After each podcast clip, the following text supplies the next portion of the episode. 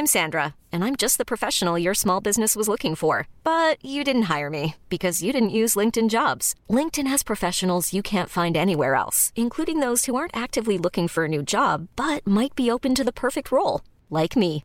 In a given month, over 70% of LinkedIn users don't visit other leading job sites. So if you're not looking on LinkedIn, you'll miss out on great candidates like Sandra. Start hiring professionals like a professional. Post your free job on linkedin.com/achieve today. Un programme extrêmement chargé aujourd'hui avec Gamecult vendu à Reworld. On a le Nintendo Direct Mini, on a Overwatch 2, la bêta qui commence, un jeu qu'on attendait et qui ne déçoit pas, c'est Neon White, quelques discussions autour du PlayStation Plus Premium et tout le reste de l'actu, c'est tout de suite dans le rendez-vous jeu.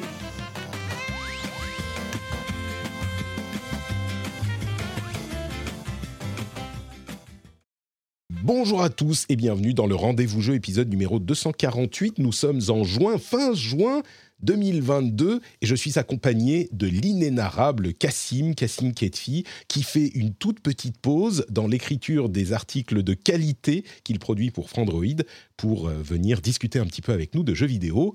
Comment ça va Cassim? Ça va très bien, enfin ça va presque très bien. Je suis Ah. un petit peu malade et il y a de l'actualité qui est pas forcément ultra réjouissante, mais, Mhm. euh, mais toujours de l'énergie.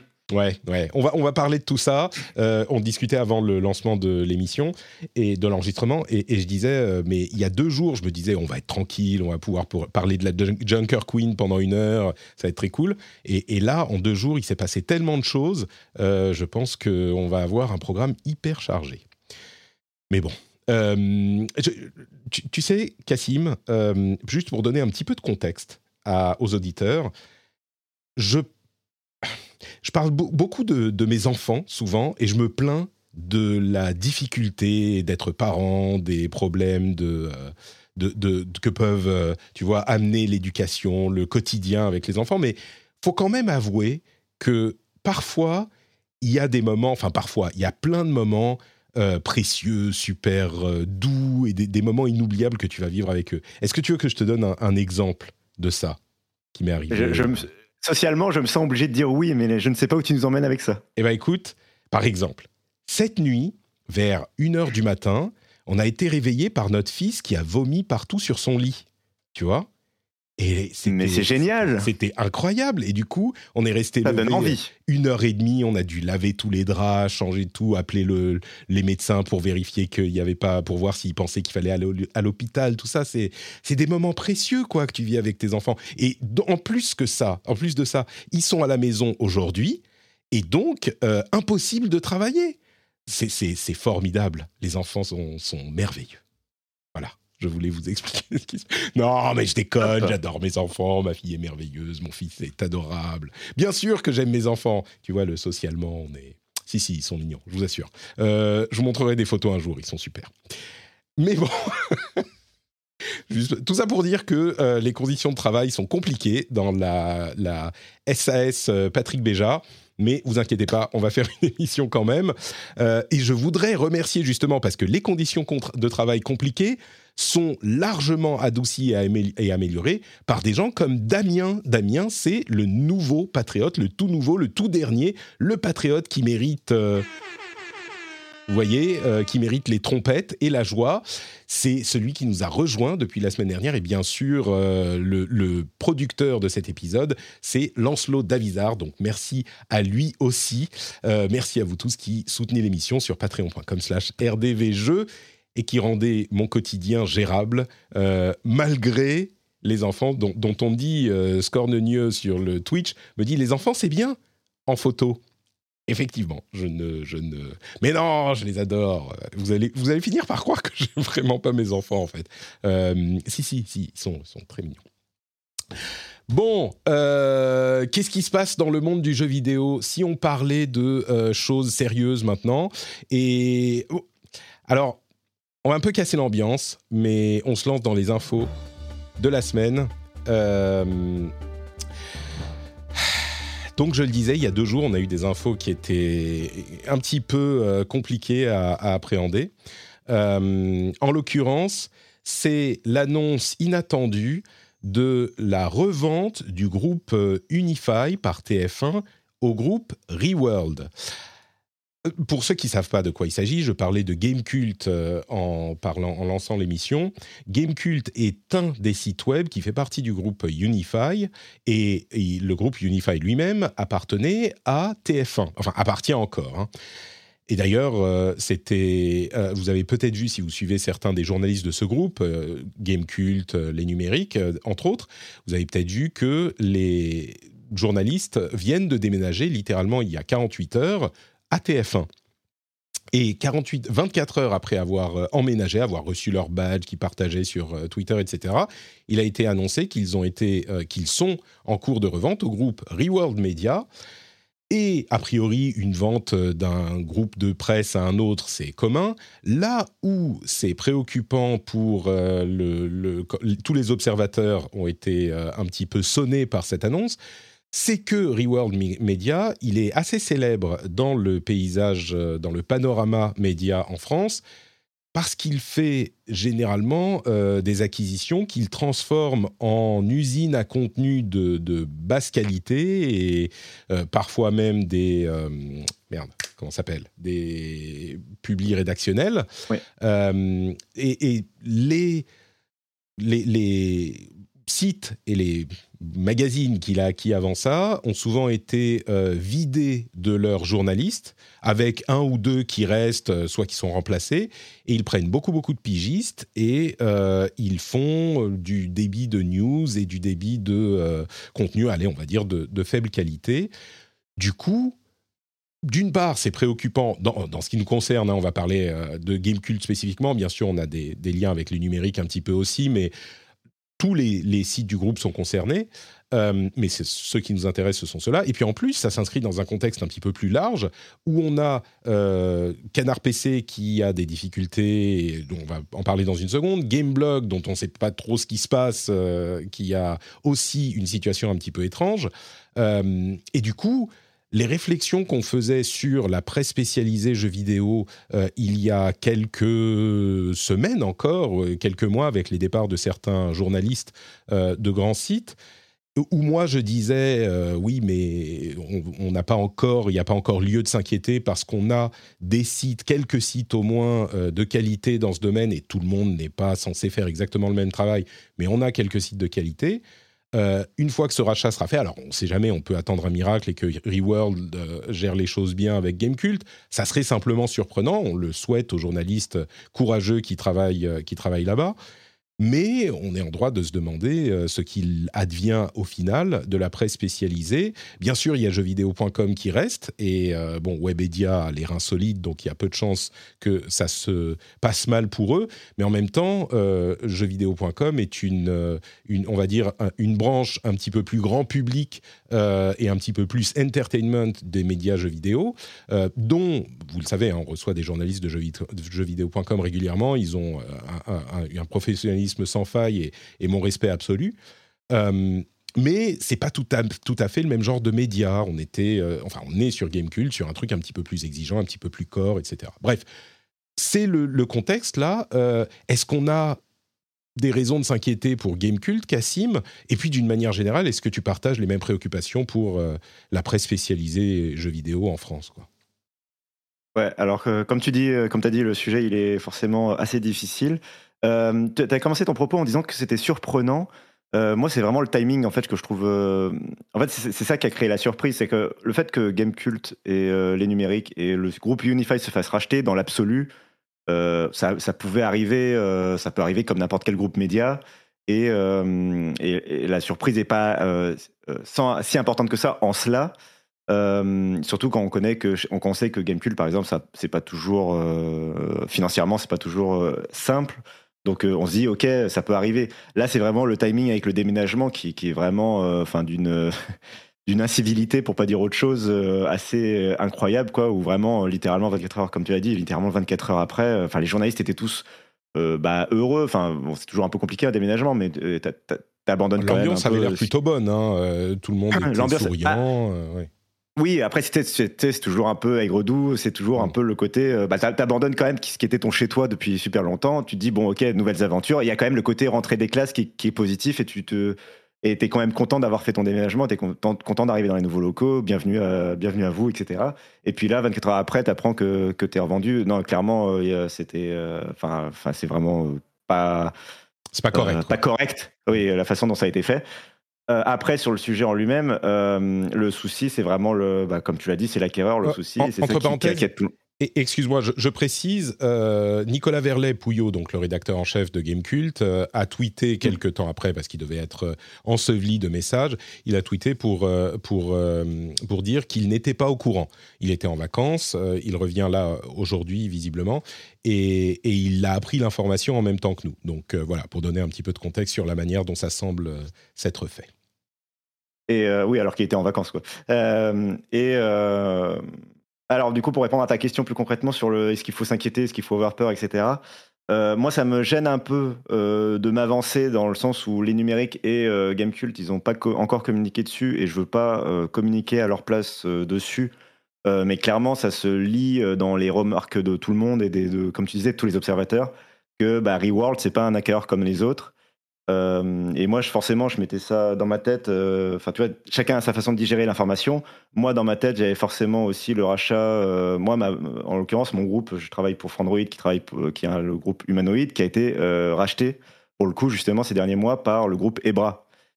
Et, et comme tu disais, justement, un rachat de médias par un autre groupe, ça peut arriver et c'est pas forcément euh, négatif. Euh, en l'occurrence, moi, le rachat par Ebra, par exemple, je suis pas, enfin, voilà, j'ai pas forcément euh, d'avis dans un sens ou dans l'autre. Je suis pas, voilà, je suis pas inquiet non plus par, pour, pour mon boulot.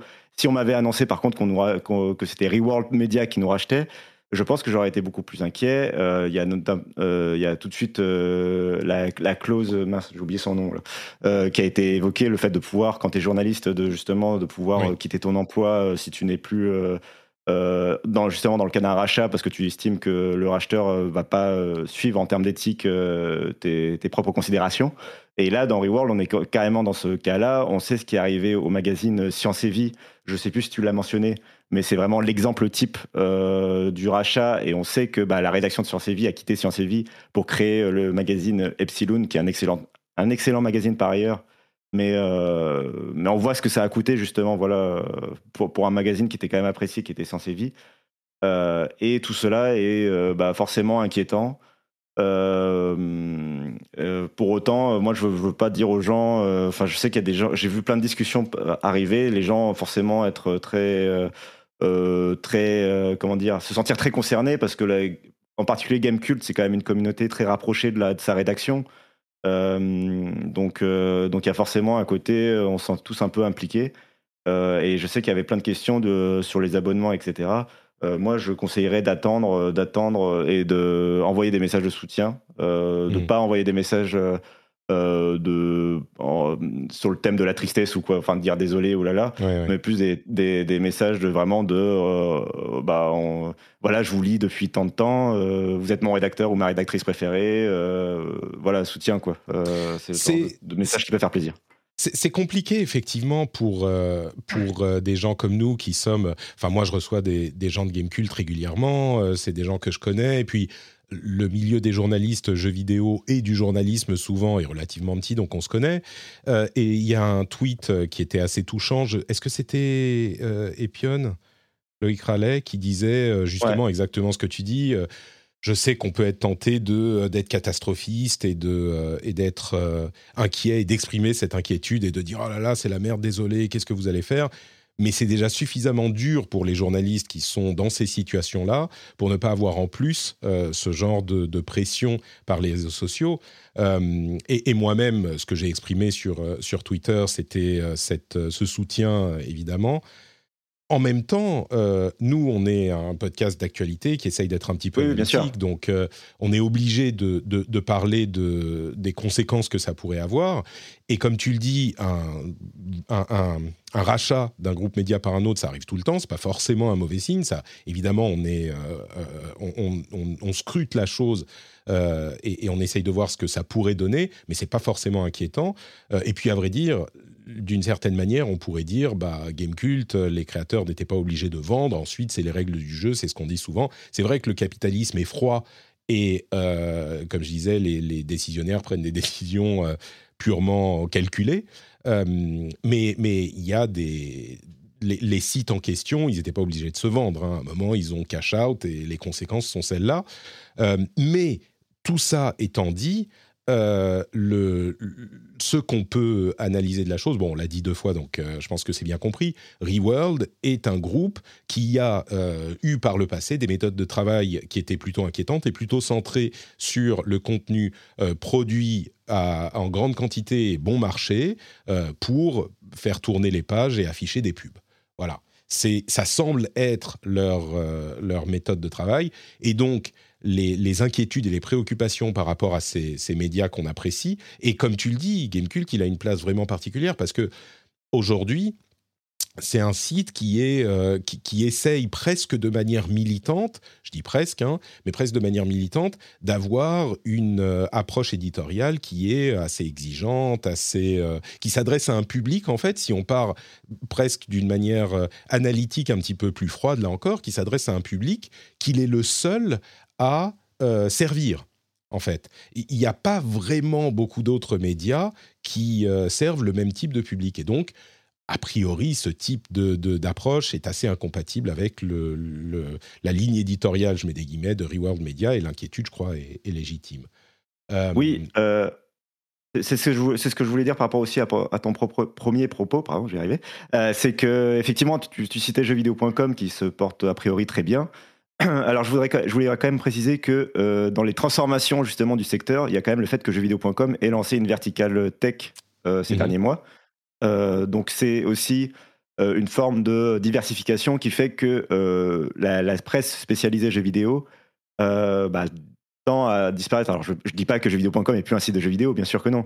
Mais ce que je veux dire, c'est que du coup, là, entre ça, Gamecult et Canard PC, dont on va parler après, il y a de moins en moins de médias jeux vidéo qui tiennent euh, sur leurs euh, deux pieds de façon assez solide. Euh, et il y a du coup une offre qui se qui rétrécit, à la fois une offre du coup pour les travailleurs aussi, pour les journalistes qui du coup, bah alors si tu quittes par exemple si tu quittes la rédaction de Gamecult et je parle aussi pour la rédaction de Les Numériques, chez qui tu vas, il y a plus 40, enfin il y a pas 46 000 non plus options, tout le monde ne recrute pas. Ah bah maintenant il y en a plus. C'est c'est ça qui est qui est préoccupant. Pardon. Non, non, mais bah, justement, il, y a, bah, il reste. Enfin, moi, moi j'essayais de, me les, de les citer de tête. Euh, moi, je pensais à jeuxvideo.com, à, à Canard PC, justement, et à JV Le Mag. Et je commençais déjà à avoir du mal à en, citer d'autres, tu vois, en France, ce qui est quand même euh, assez préoccupant pour le jeu vidéo. Pour, pour la presse jeu vidéo, oui. Oui, pour la presse jeu vidéo. après, justement, il y a la question, pour la presse jeu vidéo spécifiquement, il y a la question de est-ce qu'il y a encore un marché?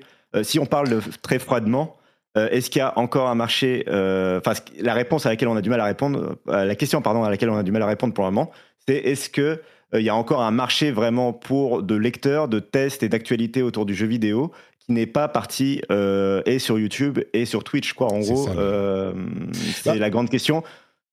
Pour la tech, moi, je suis encore un peu à l'abri, mais le jeu vidéo, j'ai l'impression que c'est plus compliqué. compliqué et, et, souvent, c'est intéressant tu parlais de vertical. Euh, évidemment, on peut pas ne pas mentionner le fait qu'il y a quelques quoi deux mois de ça, euh, Gamecult un petit peu plus, Gamecult euh, et, a intégré un petit peu au niveau branding euh, les numériques. Et certains disaient Gamecult est devenu une, une, verticale des numériques et ça a aidé à réunir les sites pour les campagnes de pub.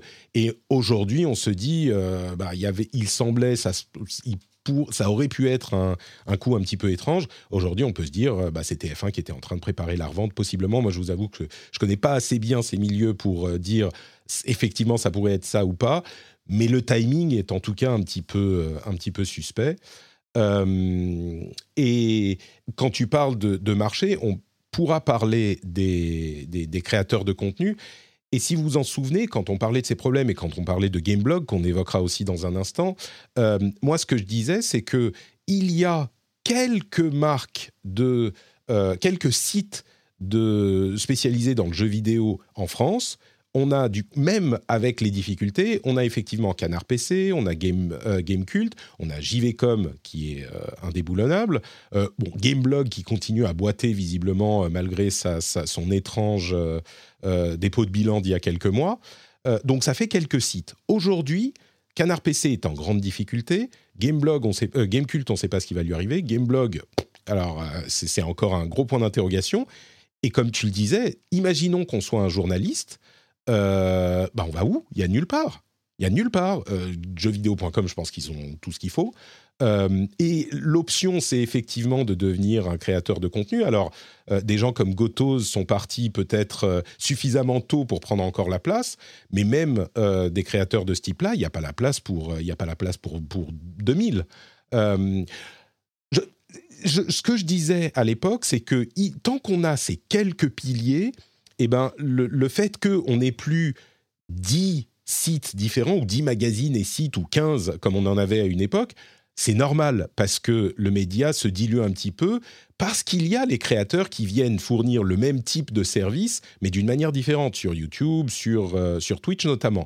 Et du coup, c'est normal qu'il y ait moins de, sites traditionnels, on va dire, et de magazines encore moins, évidemment.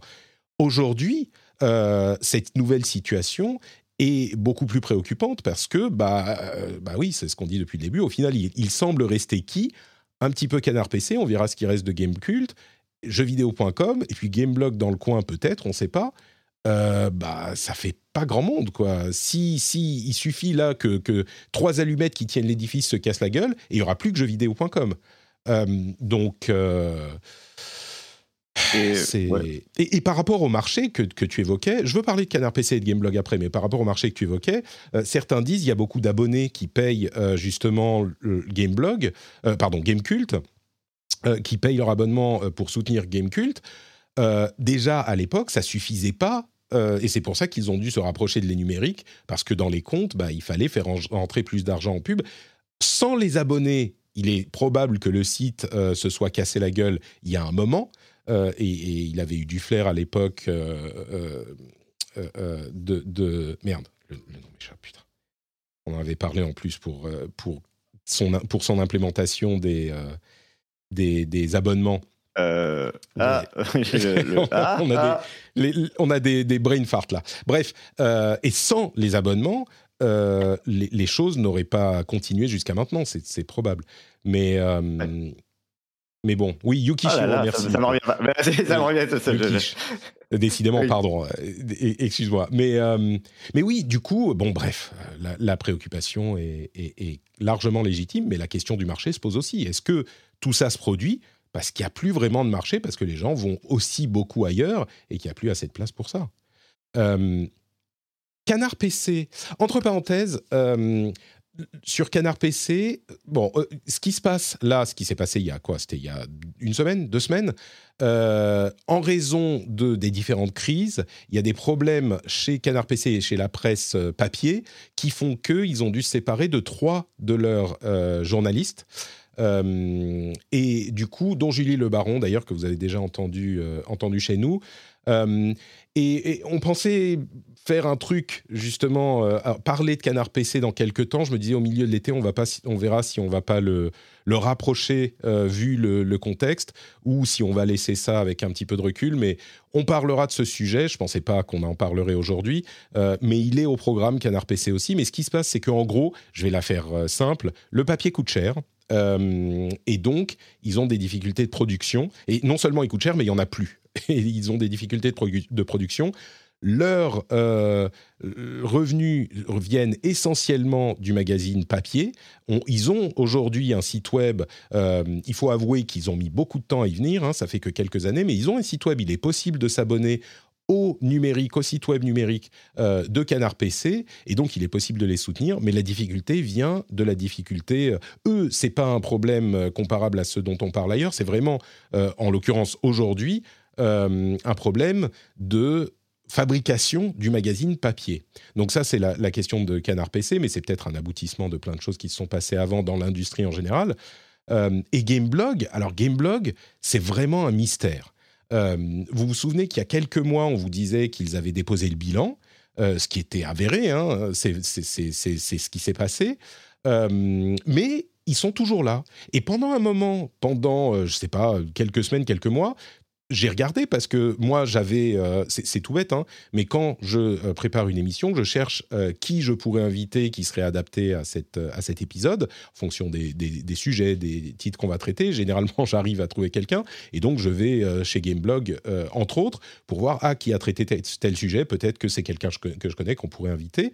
Et pendant un moment, les, les articles étaient signés la rédaction, pendant je sais plus, une, deux, trois semaines, juste la rédaction. Et aujourd'hui, ils sont revenus à euh, des articles et des tests signés par les journalistes. Donc je ne sais pas ce qui s'est passé. Euh, franchement, c'est hyper bizarre parce qu'ils ont déposé le bilan. Je ne sais pas si quelqu'un aura le temps de, un journaliste aura le temps de s'intéresser à ce qui s'est passé avec Gameblog et ce qui se passe encore, je pense, avec Gameblog euh, et, et, de nous expliquer parce que moi, je suis très curieux mais ils n'ont pas l'air euh, hyper en forme. Les tests, il y en a peut-être, je sais pas, un par semaine. Après, il y a des news.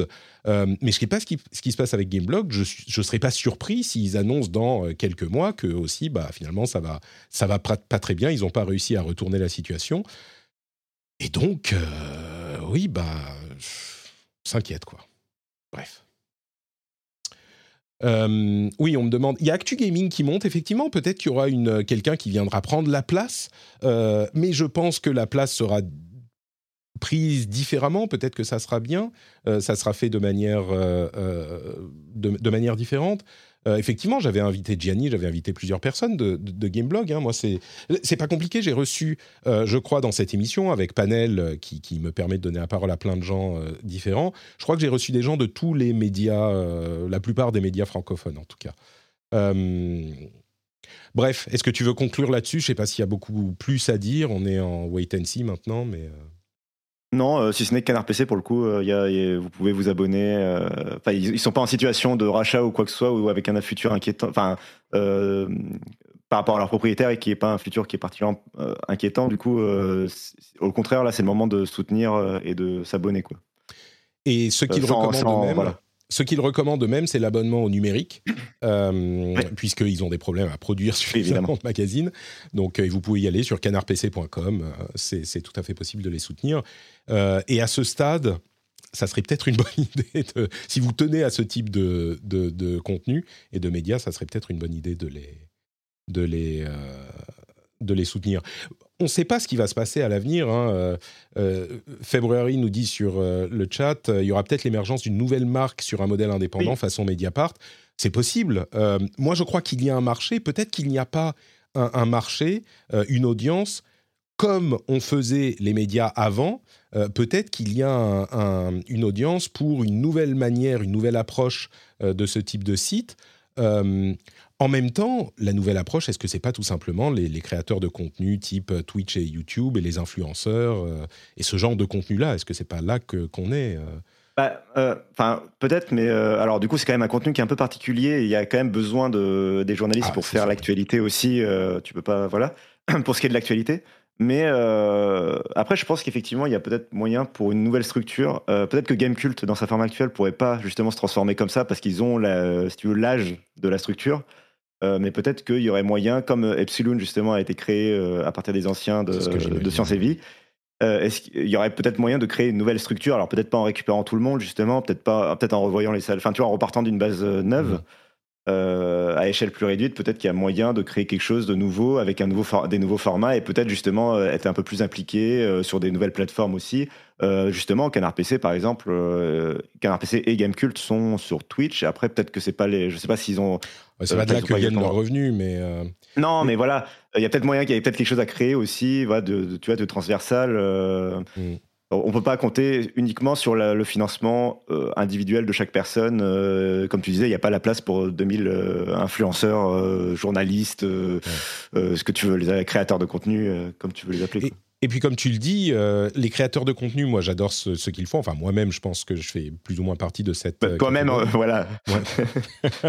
mais, euh, mais, mais il est certain, comme tu le dis, qu'il faut aussi des journalistes qui fassent un travail un petit peu différent, papier, écrit, plus réfléchi peut-être moi, je, pourrais tout à fait euh, imaginer euh, Pouillot, euh, je sais pas, Pouillot, Virgile, le père, et, partir et essayer de faire quelque chose eux-mêmes, peut-être avec un, coup de main de, des anciens de Gotos, de Pipo, ou peut-être même de, plus anciens de temps en temps.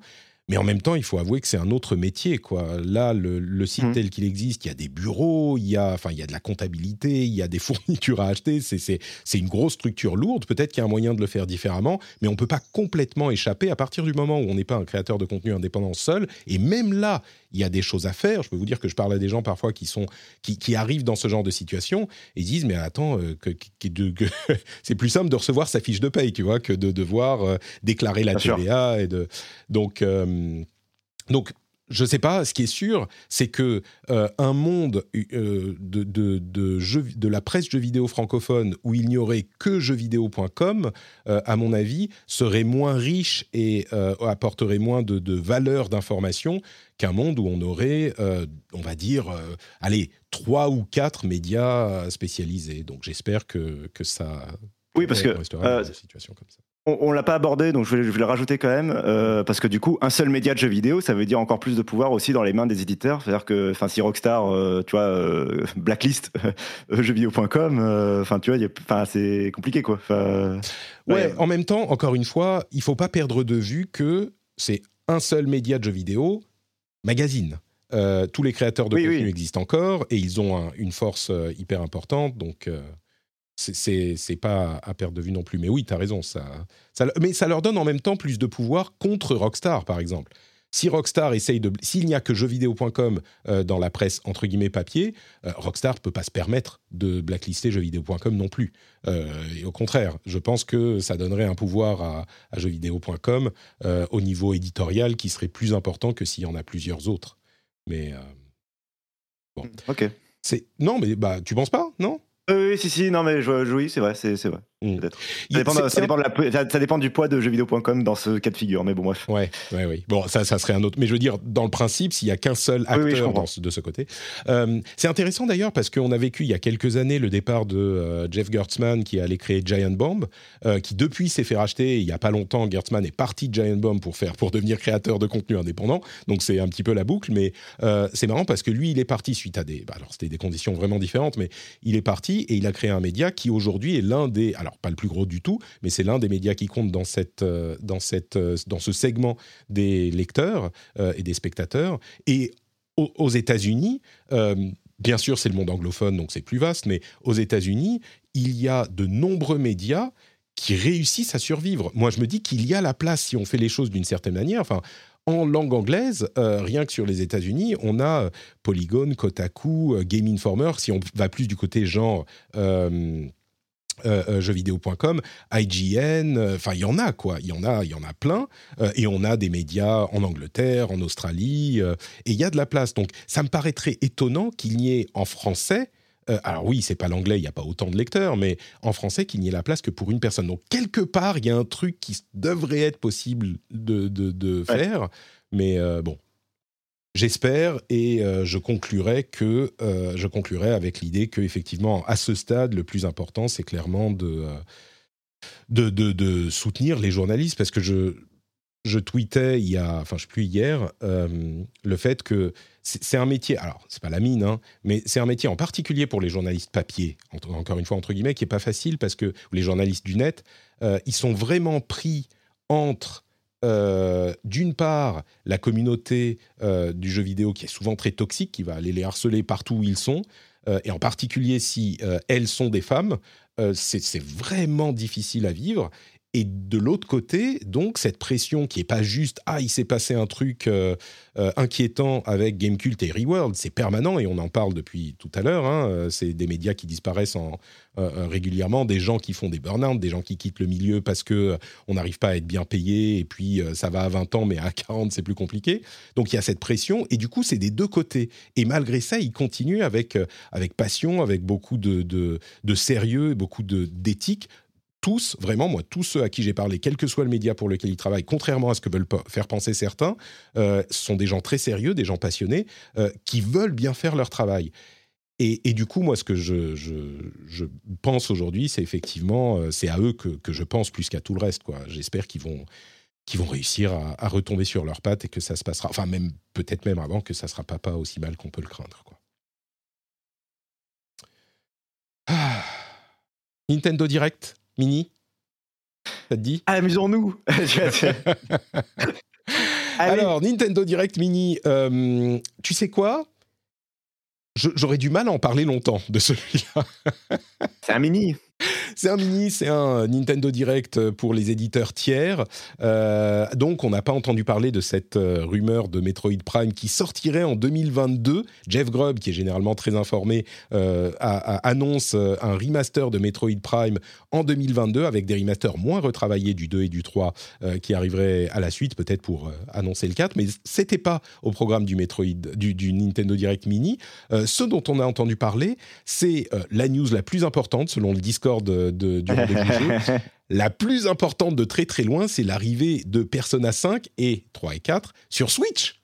Incroyable Non seulement ils l'ont fait sur PlayStation, ils ont fait le Royal sur PlayStation ensuite, maintenant ils vont pouvoir le refaire sur Switch et sur Steam en même temps, sur leur Steam Deck. Donc euh, oui, clairement, c'était la, news la plus importante. Je pense que tu seras d'accord, euh, Cassim. Mhm. Euh, mais il y avait aussi euh, Return to Monkey Island qui arrive sur Switch, Mario et Rabbids qui sort en octobre. Alors attendez que je dise pas de bêtises, c'est le 20 octobre. On va parler du mois d'octobre dans une seconde. Hein. Euh, il y avait quoi d'autre? Il y a un jeu de Stardew Valley qui, de chez Square Enix qui s'appelle Harvestella, qui est un RPG simulation de vie qui arrive en novembre. Blanc, qui est un jeu indépendant où on joue un louveteau et un fan qui est en coop. c'est tout blanc et noir, c'est super mignon. Et ça arrive bientôt, je ne sais plus quand.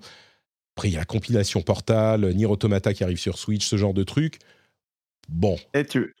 c'est marrant, il y, a un jeu que tu as oublié dans la liste. ah oui? parce que du coup, dans les Stardew Valley-like, effectivement, c'est vraiment à la, mode. Hein. Il y a le, celui de Square Enix, comme tu viens de le mentionner. Il y en a un autre, il y a celui de Disney. Ah, mais oui, euh, euh, Happy, Happy Valley Paradise, comment il s'appelle Exactement. Et Attends, je, vais le retrouver. Ah, Dreamlight Valley. C'est un live simulation adventure qui arrive en early access, à early access sur Switch le 6 septembre. Je savais pas qu'ils faisaient du early access sur Switch. Ils se sont dit bon pour Disney on va faire une exception. Euh, mais oui, mais il a l'air, il a l'air incroyable ce jeu. Bah en plus non mais voilà au premier degré, moi je trouve que ça a l'air intéressant. J'ai envie de l'essayer. Euh, parce que du coup, c'est du c'est Stardew Valley, mais euh, les villageois, c'est je sais pas moi, Rémi de Ratatouille et. ah mais ça a l'air d'aller encore plus loin. Il y a des aventures, il y a, il y a des, des, quêtes, des aventures à faire. On peut s'habiller de toutes les façons différentes. J'ai l'impression que c'est un jeu qui est calibré pour les fans de Sims, qui sont beaucoup, je hmm. crois, si je me trompe pas, le public est beaucoup plus féminin chez les, les, les joueurs des Sims mais, mais le jeu a l'air hyper ambitieux, celui-là, ce, ce euh, Dreamlight, euh, Dreamlight Valley machin. Et, et c'est on pense Stardew Valley, un petit truc. Là, c'est un environnement en 3D euh, qui, où on peut faire plein d'activités différentes. On peut cuisiner, on peut pêcher, on peut aller voir tous les personnages, effectivement. cuisiner avec, avec comment il s'appellera Rémi Rémi. Ratatouille. Il y a plein de cosmétiques. Enfin, ça a l'air vraiment, vraiment intriguant. Oui, ambitieux, quoi. Mm. Euh, donc euh, ouais, euh, enfin moi ça en tout cas c'est assez intriguant pour que j'ai envie d'essayer. Après ça se trouve bon c'est Gameloft derrière donc ça se trouve ce sera pas forcément tu vois ce sera rempli de microtransactions partout et, et en fait on va découvrir que Rémi de Ratatouille en fait c'est un NFT ou je sais pas. mais il, parle plus trop trop hein, les, les, promoteurs de NFT dans le jeu vidéo en ce moment. Mais, mais non mais c'est voilà c'est quand même intéressant. Euh, comme tu l'as dit, après Persona, c'était la grosse annonce. Il y a quelques gros jeux comme ça qui arrivent. Il y a Minecraft euh, et Sonic Frontier qui sont allés faire coucou aussi, qui ont passé une tête. Euh, et quand même, retourne to Monkey Island. c'est presque dommage que ça tombe sur un épisode où Jika est pas là parce que je pense que il, en a il a suffisamment eu l'occasion d'en parler dans, dans l'émission. voilà, moi j'ai souri, j'ai souri en entendant le générique de ZQSD dans ce, dans, ce, magnifique trailer. Euh, et euh, bah, ça, ça, ça, met le sourire quand même. Alors que tu vois, je suis pas un joueur de, Monkey Island, moi je suis un joueur de Day of Tentacle. Euh, mais, mais ça m'a mis le sourire quand même de juste l'ambiance et tout qui, quand même, qui a l'air assez incroyable. Donc, non, quand même. alors moi, c'est, je suis moins client de la. Je, dois confesser que je suis pas client de la, forcément de la Nintendo Switch. J'ai du mal à acheter des jeux dessus. souvent, je préfère les acheter sur d'autres plateformes. Mais, euh, mais ça reste un Nintendo Direct Mini euh, qui se tenait, qui était quand même euh, cool, quoi. Voilà. Après, c'est toujours bizarre. Par contre, alors, c'est très bizarre la diffusion. Par contre, c'est le fait de publier le. En fait, ils ont publié dès la minute 1 la vidéo complète. de la vidéo, oui. C'était pas un premier live, machin. Moi, je crois que c'est quelqu'un qui a cliqué sur le mauvais bouton sur YouTube, mais, mais oui. En tout cas, c'était un peu bizarre du coup, mm. mais sinon c'était c'était bien. On, laissera, on vous laissera aller voir, aller voir tous ces jeux. Il y avait quelques petits trucs genre No Man's Sky qui arrive aussi, une promo pour Fire Emblem Three Hopes. Portal, oui, je, crois que je l'avais mentionné. Euh, donc bon, voilà, il y avait tous ces trucs-là. Harvestella qui a l'air vraiment, enfin les Stardew Valley like, t'as raison, c'est euh, le truc dont on parlait, euh, des, l'une des tendances du Summer of Games. Mais, mais le truc le plus, le plus notable, je crois, c'est ce qui se passe là à la, à la rentrée, enfin à la, plutôt, oui, à la rentrée à, l'automne. L'automne. avec le mois d'octobre, qui du coup est, un, est une sorte de d'octobre. C'est un octobre Apocalypse. Euh, on va vous dire un petit peu tous les, tous les jeux qui sortent ce, mois d'octobre. Il y a, alors, Plague Tale Requiem, on a eu la date, c'est le 18. On a aussi eu la date, je crois qu'on l'avait déjà, mais euh, High on Life, le jeu des créateurs de, de, Rick and Morty, qui arrive le 25. Mais donc, dans l'ensemble, le mois d'octobre, et je vais même pas tout lire, hein, mais le mois d'octobre, il y a Overwatch 2 le 4, Midnight Suns Marvel le 7, Forspoken le 11, A Plague Tale Requiem donc le 18, Mario and Rabbids Sparks of Hope, je l'ai même pas mentionné peut-être si je l'ai dit, euh, le 20, on a Scorn le 21 sur Xbox et PC, Gotham Knights qui arrive le 25, High on Life également le 25, et Call of Duty Modern Warfare 2 le 28. Euh, c'est peut-être pas aussi fort que le mois de février, mais il y a quand même de la matière. Quoi. On va pas savoir où donner de la tête euh, en octobre. Ah, rien que ah, Oktoberfest, c'est pas mal. Oktoberfest, effectivement. Merci Obiseb. oui, bah, rien que déjà rien que Call of Duty, bon déjà c'est un énorme morceau évidemment, euh, mais enfin en fait si tu prends juste A Plague Tale, Forspoken et Modern Warfare, déjà c'est quand même trois énormes morceaux sur trois plateformes un peu différentes. Euh, ou trois genres différents. Il y a Midnight Sun en plus pour les jeux de stratégie. Euh, donc, enfin, vraiment, il y a de quoi faire. Plus, euh, donc tous ceux que tu n'as pas cités, c'est que des, enfin, c'est souvent des portages ou des mmh. ressorties, dont notamment Persona 5 Royal dont on a parlé tout à l'heure. qui va du coup arriver. Une vidéo de, de, 15 minutes rien que sur les différences entre Persona 5 et Persona 5 Royal. Alors c'est bah, ouais. pardon, on peut en parler juste après. Je te laisse finir, mais parce qu'il y a des gens qui savent peut-être pas, je vais, on en parle toutes les semaines maintenant de Persona 5 Royal. Je le dirai dans, dans une seconde. Mais ouais, vas-y, finis. Euh, non, bah, enfin, je, voulais enchaîner justement sur l'explication de Royal, mais euh, du coup, euh, non, mais c'est le mois d'octobre sera très chargé. en plus, il y a probablement des jeux dont, on n'a pas encore idée qui peut-être se rajouteront encore à ce mois, et puis sans, sans compter le fait qu'après, c'est pas genre qu'en septembre et en novembre, il n'y a rien, quoi. c'est ce que j'allais dire, ouais. septembre, il y a. Alors, j'ai ma liste, ma, ma trusty list de Game Informer. Il y a des trucs comme euh, bon, Lord of the Rings euh, Gollum, Last of Us Part 1, Lego Brawls, euh, Steel Rising, qui est, bon, bref, Splatoon 3, qu'on n'oublie pas, Evil, West, euh, enfin bref, il y a, Tunic, euh, non, Tunic qui arrive sur euh, PlayStation. Warhammer Dark Tide, quand même. Oui, bah oui, bah bon, tu vois, j'en oublie certains. et puis en novembre, il y a Pokémon, rien que ça, tu vois déjà. puis il y en a d'autres qui risquent d'être annoncés. Callisto Protocol en décembre. Enfin bref, c'est. Ouais. Ça fait de la matière. Euh, et donc, pour parler de euh, Persona 5 Royal, c'est un peu compliqué à, décrire, mais en gros, c'est pas un remake, c'est pas un remaster, c'est pas, c'est une version augmentée. C'est genre le, parallèle qu'on peut faire le plus euh, simple à comprendre, c'est un film avec les, le director's cut avec des scènes supplémentaires il y a des, du contenu supplémentaire vraiment, mais il n'y a pas que ça. Il y a aussi, par exemple, plus de euh, dialogues qui sont euh, parlés avec des, des voices. Euh, d'ailleurs, il sera disponible en français, si je ne m'abuse. Le, oui, c'est déjà le cas. Enfin, le, Persona 5 Royal, il a toujours été en français, mais c'était justement une des nouveautés par rapport à Persona 5 en France, c'était le fait qu'on avait une localisation en français des textes. C'est ça. et, Pardon, juste euh, je finis juste sur euh, la localisation française, le côté nouveau, euh, si vous en avez entendu parler, c'est parce que c'est Persona 3 et 4 qui sortent en 2023. Ah, eux, ils ont le droit à la localisation française pour la première fois. C'est ça la nouveauté. C'est ça. Et, comme on nous le rappelle dans la chatroom, les Persona arrivent aussi sur Game Pass. Donc c'est ça qui a lancé toute la, la, mode de reparler de Persona 5 et des autres. Euh, mais donc il y a du contenu supplémentaire euh, qui augmente la durée de vie. Euh, il y a par exemple des, des, illustrations de quand les personnages parlent en mode un petit peu visual novel, ils ont un visage qui s'affiche, qui exprime leur expression. Et ben dans l'original, ils étaient assez similaires à l'expression de base. Là, ils sont vraiment redessinés, retravaillés. C'est ce genre de choses. En gros, le Royal, c'est vraiment une version meilleure du 5. elle est plus longue, mais déjà le 5 normal est tellement long. En temps normal, j'aurais dit, bah, elle est plus longue, donc euh, si vous avez déjà le 5, peut-être euh, concentrez-vous sur le 5. Euh, mais si vous voulez vraiment vous lancer dessus, il y a peu de raisons de ne pas commencer par le Persona 5 Royal moi qui ai déjà, je sais plus, 10 heures, 15 heures, 20 heures sur le, sur le Persona 5 de base, euh, je me dis ça vaut pas forcément le coup de me, de me relancer dans le début de l'aventure. Mais si vous avez jamais joué, bah oui, le, 5 Royal est le choix, je pense, euh, à faire.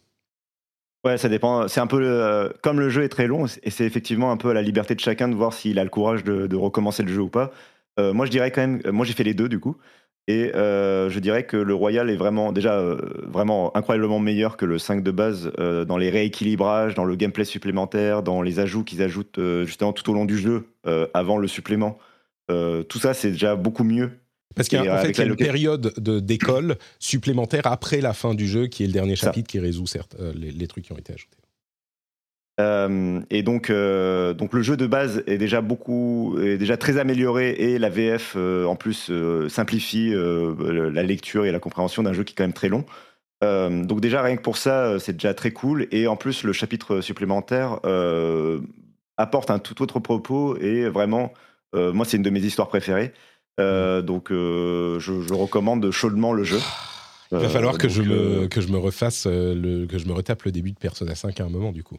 Alors chacun, voilà, chacun est libre de voir s'il a le courage ou pas, parce qu'effectivement c'est quand même des jeux très longs et en plus le début du, quand tu l'as fait, quand tu l'as déjà fait, le début est quand même assez long avant de te donner la manette en main et de pouvoir faire des combats, etc. On peut skipper euh, les dialogues quand même. Certes, certes. Ouais.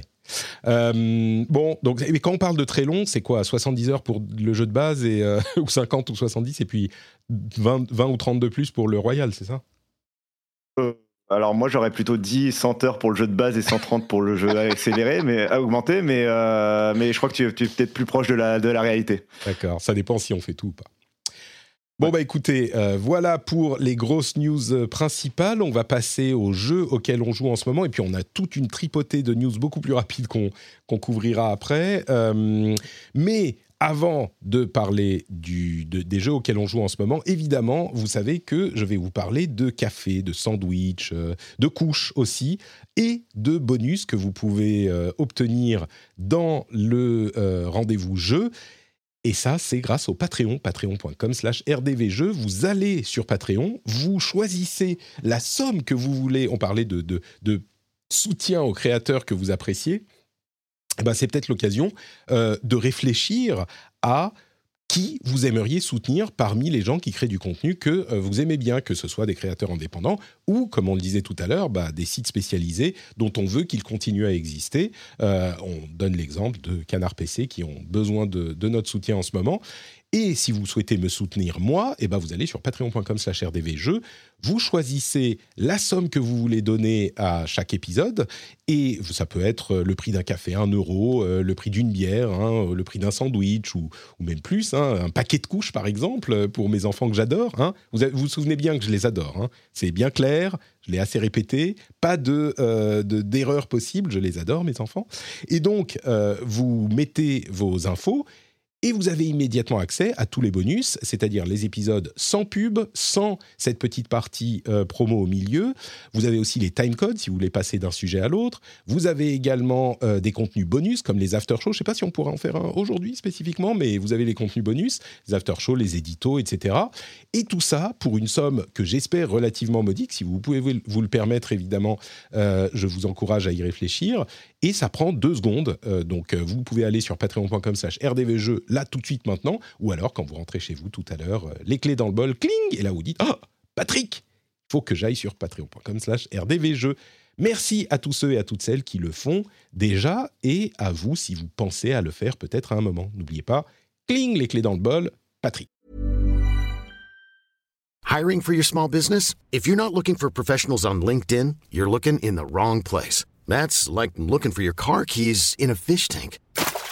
LinkedIn helps you hire professionals you can't find anywhere else, even those who aren't actively searching for a new job but might be open to the perfect role. In a given month, over 70% of LinkedIn users don't even visit other leading job sites. So start looking in the right place. With LinkedIn, you can hire professionals like a professional. Post your free job on linkedin.com slash achieve today.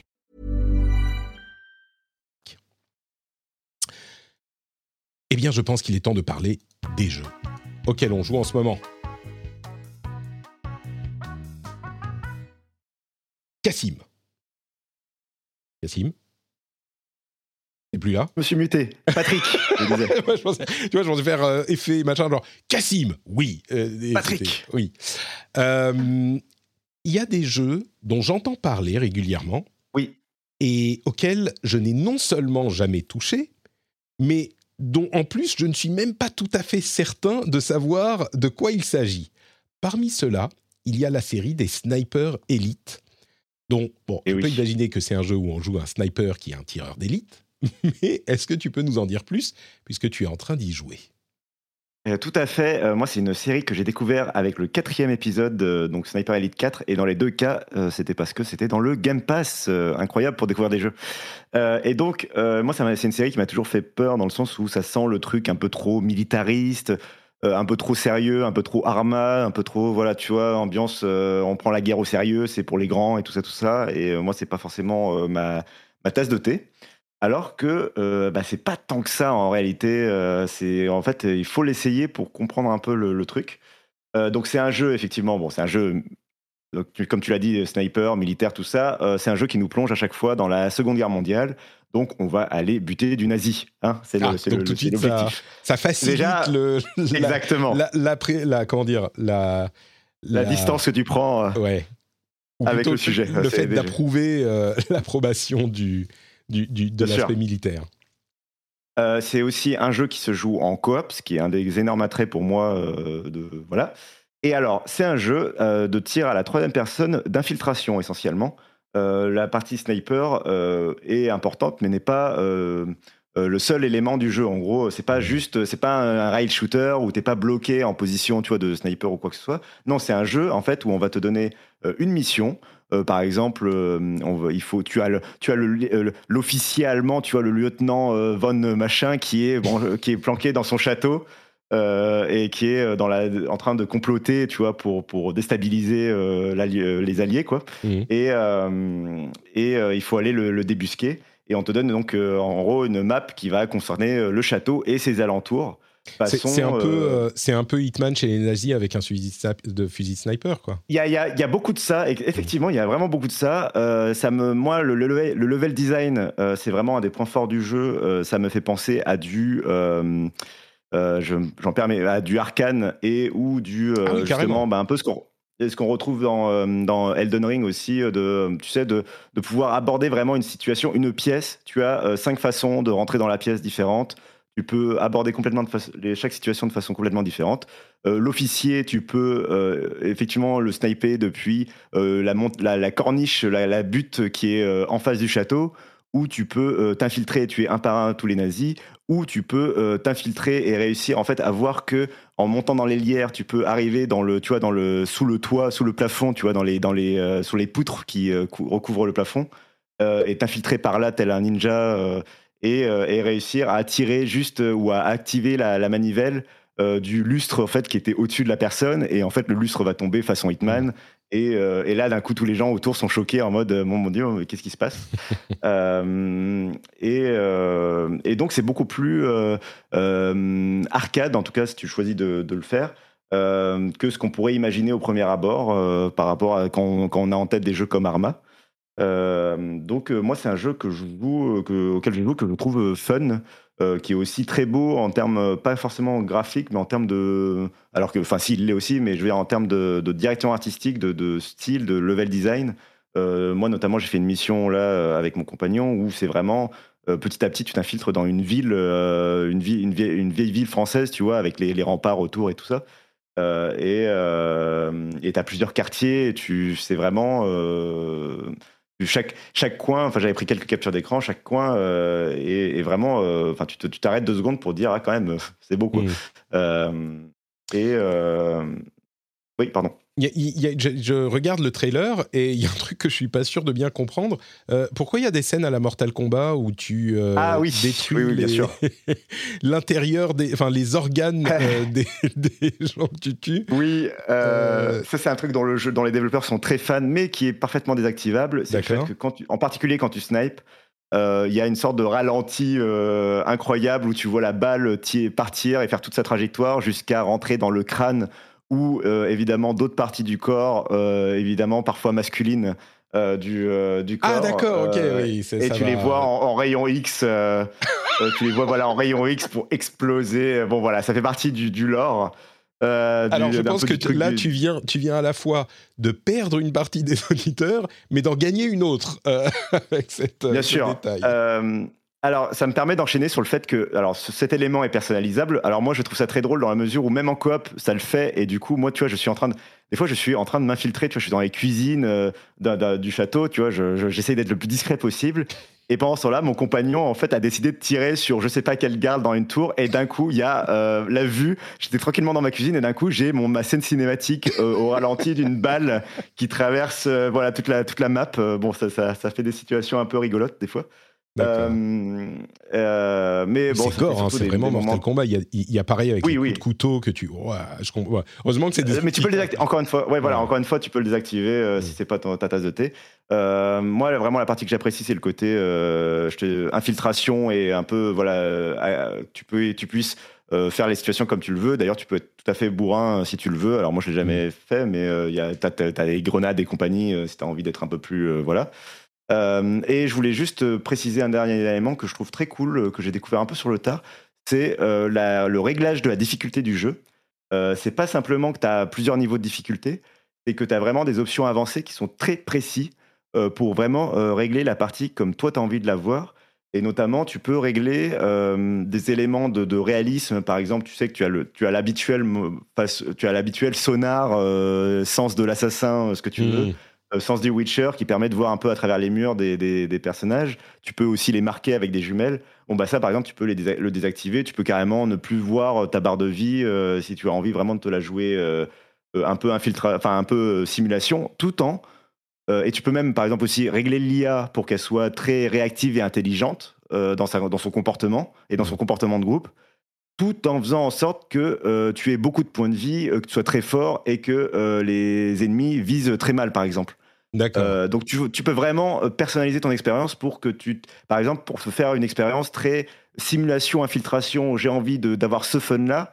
Et en même temps, je veux pas euh, avoir le côté une balle à mort de qui m'enlèverait ce fun et qui rendrait le truc trop sérieux pour moi et trop difficile, tu vois. C'est encore plus précis que, que, dans Tomb Raider. C'était lequel le deuxième, je crois, où tu avais trois catégories de trucs dont tu pouvais régler la difficulté. Là, c'est encore plus Ouais, c'est vraiment un menu avec des sous-menus et tout, et tu peux aller finement euh, point par point. Voilà, tu peux rendre l'IA, tu peux la rendre très vigilante et pourtant très bête dans, la, dans sa communication, par exemple entre les groupes. Tu, vraiment, tu peux faire tout ce que tu veux. Euh, donc c'est vraiment euh, voilà un jeu que je quand même je recommande de découvrir, notamment si vous êtes abonné au Game Pass. Mais après c'est un jeu multiplateforme, voilà, ou peut-être si vous le voyez en solde sur Steam. et je pense que c'est un jeu qui dont le nom dessert un peu le jeu justement. Hmm. Euh, je pense que le côté euh, euh, un peu guerre, guerre, un peu sérieux et tout ça dessert le jeu de loin. T'as l'impression que voilà, ça... parce que oui, quand tu quand es dans le jeu, tout le scénario et tout le truc te met vachement dans l'ambiance. Oh là là, je suis en Allemagne ou en France et je, je m'infiltre, etc. le, avec tous les noms allemands, etc. et en même temps, c'est très, c'est pas, ça ne recrée pas des éléments, des événements historiques réels. C'est genre, tu vois, c'est mm. un peu à la Wolfenstein, quoi. D'accord. Ok, super. Eh ben, écoute, euh, merci beaucoup pour ces détails sur Sniper Elite 5 France. Euh, et puis je vois aussi, euh, tu as mis dans les notes que tu joues à un jeu de, de 1984, c'est ça Hollow Knight? Hollow Knight Pourquoi tu joues à Hollow Knight tout à coup?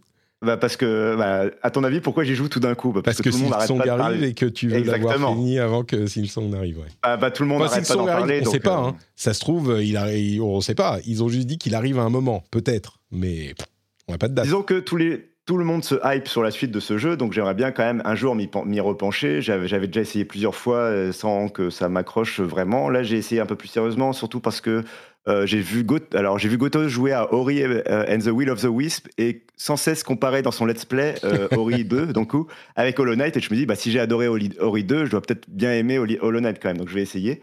Et alors je vais pas rentrer dans les détails parce que voilà c'est un jeu de 1993 donc tout le monde l'a déjà vu 30 000 fois euh, moi, j'écoute, je passe un bon moment. J'aime bien les Metroidvania. Je passe quand même un, bon moment et, j'aime bien le jeu. Je perçois, après, c'est peut-être parce que j'arrive après tout le monde, mais je perçois quand même pas mal les défauts euh, du jeu. Je, après, je me rappelle plus, c'est leur premier jeu, c'est ça, aux développeurs? Euh, Ils en avaient pas fait avant? Je crois, oui, je crois que c'est leur premier jeu. Euh, et donc je sens quand même, il y a quand même pas mal, pas mal de défauts que j'espère justement si le son va aller corriger, notamment dans la traversée du, de l'univers. Euh, c'est-à-dire qu'il euh, y a un système de voyage rapide grâce à des coléoptères que vous débloquez. Euh, mais ils sont beaucoup, il y en a pas assez. et en fait, enfin, moi, je suis là, je, par exemple, je suis bloqué devant un boss. il faudrait que j'aille à l'autre bout de la map renforcer mon arme, mais j'ai genre, enfin, c'est, faut, que je traverse à pied. Et enfin, c'est, enfin, je trouve qu'il y a, y a des lenteurs et, le système de progression est pas super clair. De, tu sais jamais vraiment, enfin, tu, tu mm. galères quand même à aller, à savoir où tu vas aller, alors que dans les Metroidvania, euh, évidemment, il y a un peu de ça tout le temps, mais en général, c'est assez logique quand tu débloques un pouvoir de te dire ah oui j'ai vu ça là et donc je dois aller je sais que ça va débloquer ce passage là quoi. Euh, là il y a un peu moins de ça. Je trouve ça un peu moins j'ai eu plus souvent recours à des walkthroughs euh, pour, pour savoir où aller quoi. Ouais. Du coup, est-ce que parce que moi, je fais partie des rares qui, qui trouvent, qui ne trouvent pas au-delà du fait qu'il me plaise ou pas, moi, j'ai du mal à comprendre le niveau de hype que ressentent enfin vraiment, j'ai l'impression une majorité des, joueurs auxquels, et je choisis mes mots parce que je vais me faire euh, harceler par euh, une certaine communauté euh, sur l'Internet, mais est-ce que du coup, toi aussi, tu es un peu, je dirais pas dubitatif, mais circonspect face à l'amour qu'il qu'il génère et que toi, tu, ne ressens pas ou que tu comprends pas de la même manière? Tu es, dans mon camp ou? Je, peux, alors, je comprends un peu ce que tu veux dire. C'est-à-dire que moi, j'accroche oui, le style artistique est très cool, la musique est géniale. Euh, mais euh, et euh, heureusement qu'il y a eu Elden Ring entre temps parce qu'il y a quand même le système de tu sais tu, as une un système de monnaie que tu acquiers à chaque fois que tu tues des gens et si tu meurs en fait tu perds il faut que tu ailles retourner ton récupérer ton argent et si tu le récupères pas en une vie tu, tu l'as perdu quoi. Donc Elden Ring c'était la, la, blague que tu ou que parce que tu n'as bah pas joué aux autres FromSoft, c'est comme ça depuis le début. Oui, oui, oui, bien sûr, oui, pardon, oui, oui, non, c'est juste, euh, non, mais moi, moi qui n'ai pas joué aux autres FromSoft, euh, ah, du coup, Elden Ring est passé par là et m'a appris le système, et donc je fais attention à mes économies. Euh, mais bref, tout ça, mais justement, il est, en fait, ce que je voulais dire, c'est qu'il est assez quand même assez difficile et un peu punitif le jeu quand même, mm. mine de rien, et que moi, du coup, à avoir testé les deux, alors j'ai pas encore fini.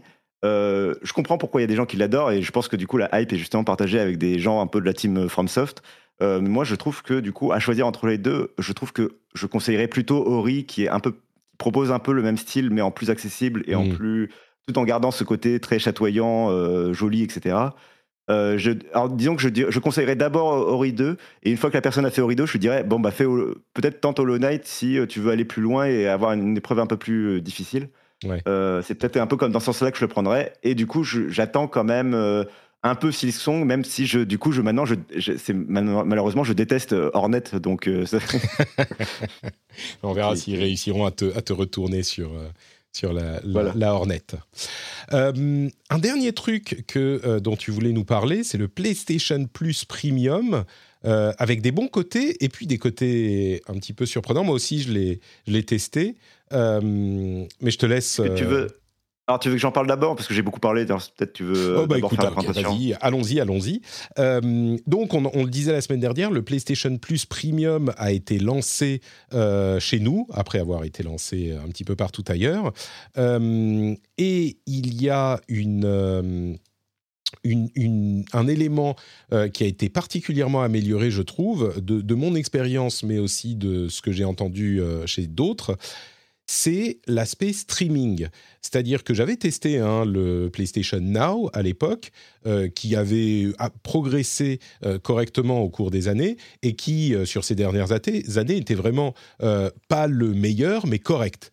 C'est-à-dire que, au niveau technique, le streaming était peut-être moins réactif et parfois plus saccadé, ou pas saccadé, mais la qualité vidéo tendait à être un petit peu dégradée de temps en temps alors que d'autres services avaient une qualité assez irréprochable.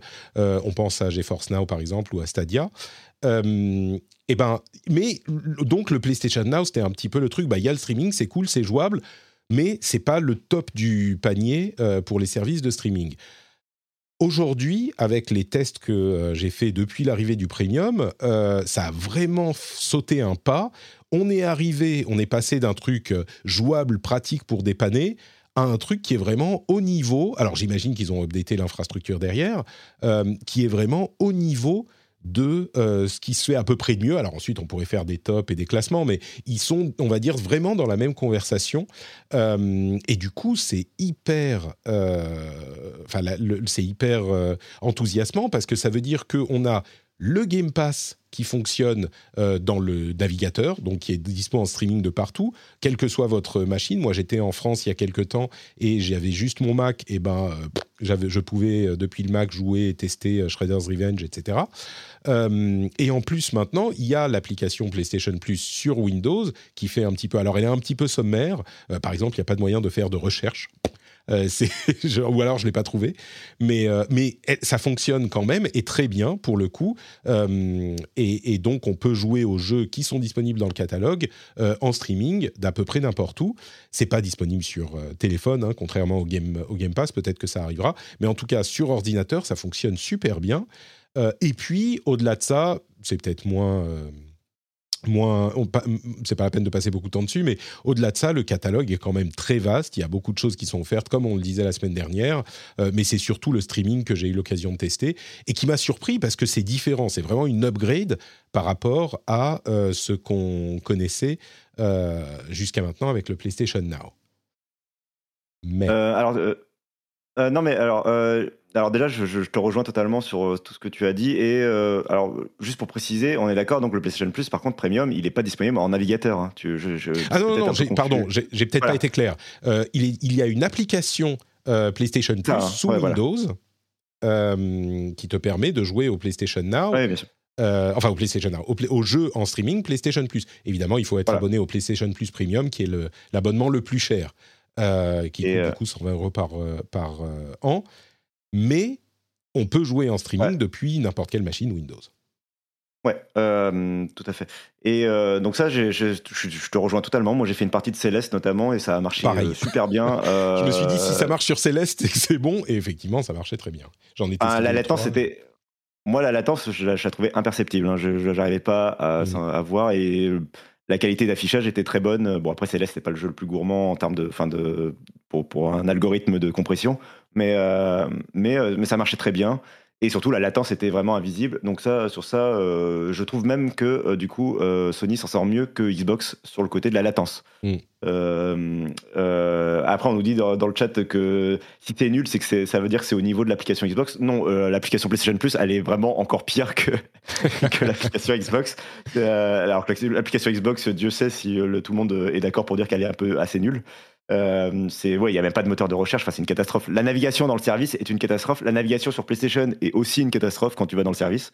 Euh, globalement, tout ça, il faudrait qu'il l'améliore. c'est euh, vraiment juste pour lancer les jeux. Hein. Mais j'imagine qu'ils travaillaient sur le back-end et qu'au fur et à mesure, ils vont développer le truc. Peut-être le faire sur un site web, ça serait pas mal. Et puis l'amener sur, sur les, les, téléphones mobiles, tablettes. Et genre un moteur de recherche, quoi. Ah ouais, oui, ça, ça, serait incroyable. 2022. c'est vraiment pour lancer les jeux, à la limite, pour lancer les jeux que tu as déjà lancé avant dans ta liste continuée. Parce que comme ça, tu peux les retrouver facilement. Ouais. Euh, et donc, euh, tu m'emmenais vers un point négatif, euh, moi qui est le point que, enfin, vraiment, je suis tombé de ma chaise quand je l'ai découvert, ça m'a tellement choqué. Du coup, j'en ai fait un thread Twitter, mais ça m'a, m'a, je, en fait, je m'y attendais pas, quoi. Alors que une fois que tu comprends les applications techniques, c'est, un peu évident, mais ça reste complètement fou. Pour un, alors, déjà, enfin, pour, je vais me placer, je vais expliquer mon contexte. moi, je suis un joueur PlayStation 5 et je suis abonné au PlayStation Plus Premium. Donc, je suis dans le cas d'école de ce que Sony recommande. J'ai leur dernière console de jeu et j'ai leur meilleur abonnement. Donc je, veux dire, je suis, c'est pas que je suis, c'est pas un truc incroyable, c'est le cas d'école quoi. C'est le, c'est normalement c'est mon le gros, enfin c'est le cas privilégié quoi. Euh, et donc, euh, justement, j'avais testé Céleste et j'étais très content. Et je me suis dit, je vais tester un jeu un peu plus ambitieux en 3D pour voir si ça continue de suivre. Et j'ai commencé par Assassin's Creed et en fait ça marchait pas très bien. Alors du coup j'ai, enfin ça, ça j'avais pas de sauvegarde et je connaissais pas très bien le jeu. Du coup ça m'intéressait pas comme test. Et je me suis dit je vais tester Miles Morales Spider-Man, qui est un jeu que je connais bien, que j'ai fait au début de la PlayStation 5. Et donc là je pourrais vraiment tester le service. Et je démarre Spider-Man Miles Morales, et là le jeu me dit Voulez-vous un résumé de l'épisode précédent car vous êtes un nouveau joueur Et il me et, il me trouve aucune sauvegarde. Et il me trouve aucune sauvegarde. Je me dis Mais attends, mais pourtant j'ai une sauvegarde. J'allume ma PlayStation 5, je vérifie, donc j'ai bien la sauvegarde. Elle est bien uploadée dans le cloud. Et, et, je me gratte la tête et je me dis Mais c'est pas possible, il y, y, a un truc que je comprends pas. Et je vais dans les menus d'importation de sauvegarde, parce qu'en plus il faut passer par des menus un peu bizarres euh, pour importer la sauvegarde à la main. Euh, et, je, le fais, et euh, il ne me trouve pas de sauvegarde dans le cloud. Et je me dis c'est bizarre. Et en fait, la raison, c'est que, évidemment, le service de cloud gaming de PlayStation, pour l'instant, tourne sur des PlayStation 4. Mhm. donc, comme on sait, les sauvegardes chez Sony, c'est incompatible entre PlayStation 4 et PlayStation 5. Il y a une cassure de génération. Il faut que le jeu le prenne en charge, ou enfin, c'est particulier. C'est-à-dire que quand on veut continuer un jeu sur un jeu version PlayStation 5, quand on l'a commencé sur PlayStation 4, généralement la procédure, maintenant ça s'améliore un petit peu, mais il, il, fallait parfois aller jusqu'à aller dans la version PlayStation 4 du jeu, donc souvent le retélécharger, choper la sauvegarde et indiquer sauver euh, pour exporter sur PlayStation 5. Maintenant, les jeux PlayStation 5 peuvent souvent lire directement une sauvegarde PlayStation 4, mais il faut quand même l'importer dans le jeu PlayStation 5 et qui recrée une sauvegarde PlayStation 5 qui n'est du coup ensuite plus compatible avec la version du jeu PlayStation 4. C'est et du coup, bah du coup, ça fait que très concrètement, euh, pour euh, résumer un peu la situation, très concrètement, ma, donc ma, sauvegarde PlayStation 5 est impossible à, à, récupérer. Et donc très concrètement, si je joue à un jeu sur ma PlayStation 5 en version PlayStation 5, euh, je ne peux pas récupérer à continuer ma progression en cloud gaming.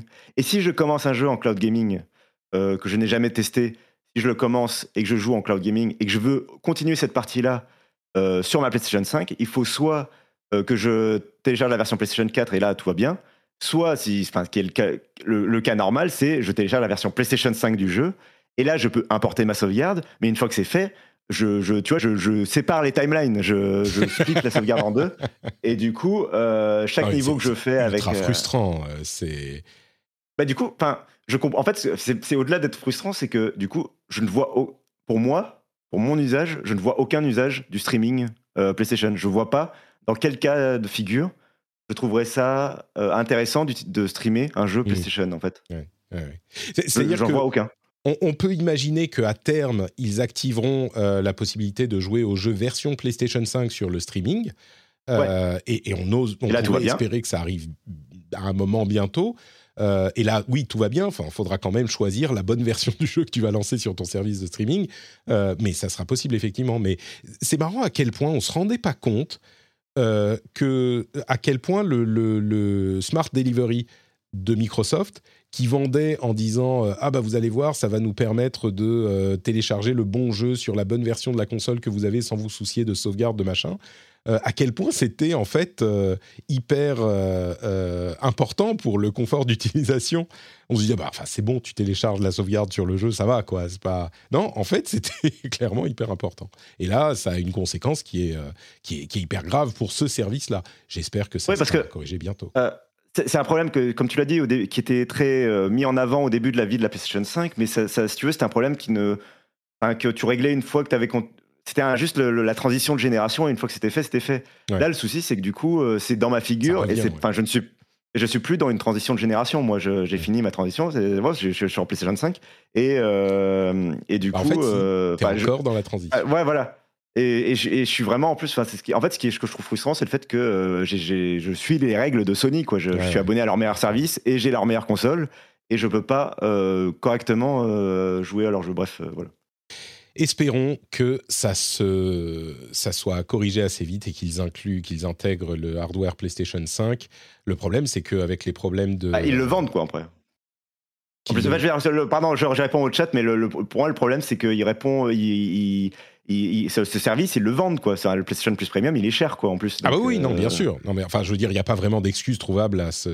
Peut-être que ce qu'on dirait, c'est que la plupart des joueurs ont une PlayStation 4. Euh, plutôt qu'une PlayStation 5. Mais bon, il commence à y avoir pas mal des PlayStation 5, et puis c'est les plus assidus qui sont sur PlayStation 5, je pense. Donc euh, non, enfin, il n'y a pas vraiment d'excuses euh, à trouver à ça. C'est c'est un problème évident. Et, quand je disais, j'espère qu'ils vont bientôt amener du hardware PlayStation 5 pour qu'on puisse lancer les versions PlayStation 5 en cloud, bah, les problèmes d'approvisionnement risquent de faire que ça va pas être évident. Quoi. Mais bon, bref.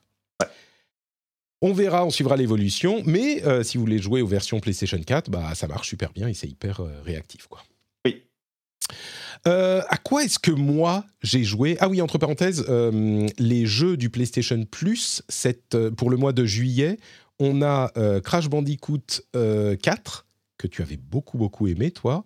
Man of Medan et c'est quoi le dernier Arcadium Doom Arcadi je sais plus comment il s'appelle. Je sais oui, je, tu me, oui, tu me mets euh, euh Armageddon, tu sais, enfin Arcade, Arcade, Arcade, Arcade Je sais pas, même pas vraiment ce que c'est. Bref, euh, euh... jouez surtout, enfin faites absolument, faites Crash Bandicoot 4, essayez-le. Enfin, si vous êtes abonné, euh, du coup, c'est essentiel, extra ou premium, et que vous avez une PlayStation 4 ou une PlayStation 5, je vous prie de bien vouloir essayer ce jeu. Vraiment, c'est, enfin, vous auriez tort de passer à côté. essayez-le. En plus, c'est gratuit. Du coup, si vous êtes abonné, voilà, essayez-le. Je, vous prie de bien vouloir y jouer. Euh, et Man of Medan, si vous aimez les jeux d'horreur, il euh, y, a, de quoi faire. À quoi est-ce que moi j'ai joué, Cassim me demanderas-tu? Oui. Eh bien oui, à quoi tu as joué Patrick? Je veux savoir. Tu veux savoir? Eh bien je vais te le dire. Euh, j'ai joué à Neon White. Est-ce que tu sais ce que c'est que Neon White? Eh bien, je le sais un peu, mais j'avoue que je vois ça de loin. J'ai pas essayé le jeu, mais je crois que ça, ça séduit pas mal de monde. Écoute, euh, je vais essayer d'expliquer ce que c'est. C'est vraiment pas évident. Euh, j'espérais que tu te, que tu le fasses pour moi, que tu fasses mon ah, travail. Euh, non, non, tu non. Sais quoi je vais le faire. Je vais le faire. Je plaisante. Vas-y. Neon White, c'est un jeu dont on entend parler depuis plusieurs mois. Il avait été présenté, je crois, dans un Nintendo Direct. il est sorti du coup sur PC et sur Switch. Et c'est vraiment une bestiole bizarre qui est difficile à décrire. C'est un jeu de speedrun en FPS, euh, donc première personne, plateforme et tir. Et c'est hyper euh, différent de ce qu'on a vu euh, par le passé, parce que le, cœur du gameplay, c'est ça, c'est du speedrun FPS plateforme, et il y a plein de trucs à côté qui agrémentent le, jeu et qui font qu'il est vraiment plus que ce qu'il aurait pu être. La partie speedrun, donc la partie principale gameplay, c'est très particulier. On est donc en vue à la, première personne et on joue euh, pour l'histoire euh, euh, une personne qui est morte et qui devrait aller en enfer, mais pour laquelle les agents du paradis nous permettent de rester au paradis si on tue des démons pour eux. Ça, c'est la base du truc. En réalité, le gameplay lui-même est assez euh, différent. Il a une esthétique qui est très particulière, euh, très simple, très blanc, avec quelques éléments de couleur. Euh, mais à son cœur, c'est plein de niveaux et chaque niveau est contenu et limité et il faut essayer de parcourir le niveau aussi vite que possible avec carrément des timers et, des, scores en, temps. le score sur lequel on est euh, scoré, c'est vraiment le temps qu'on met à parcourir le niveau.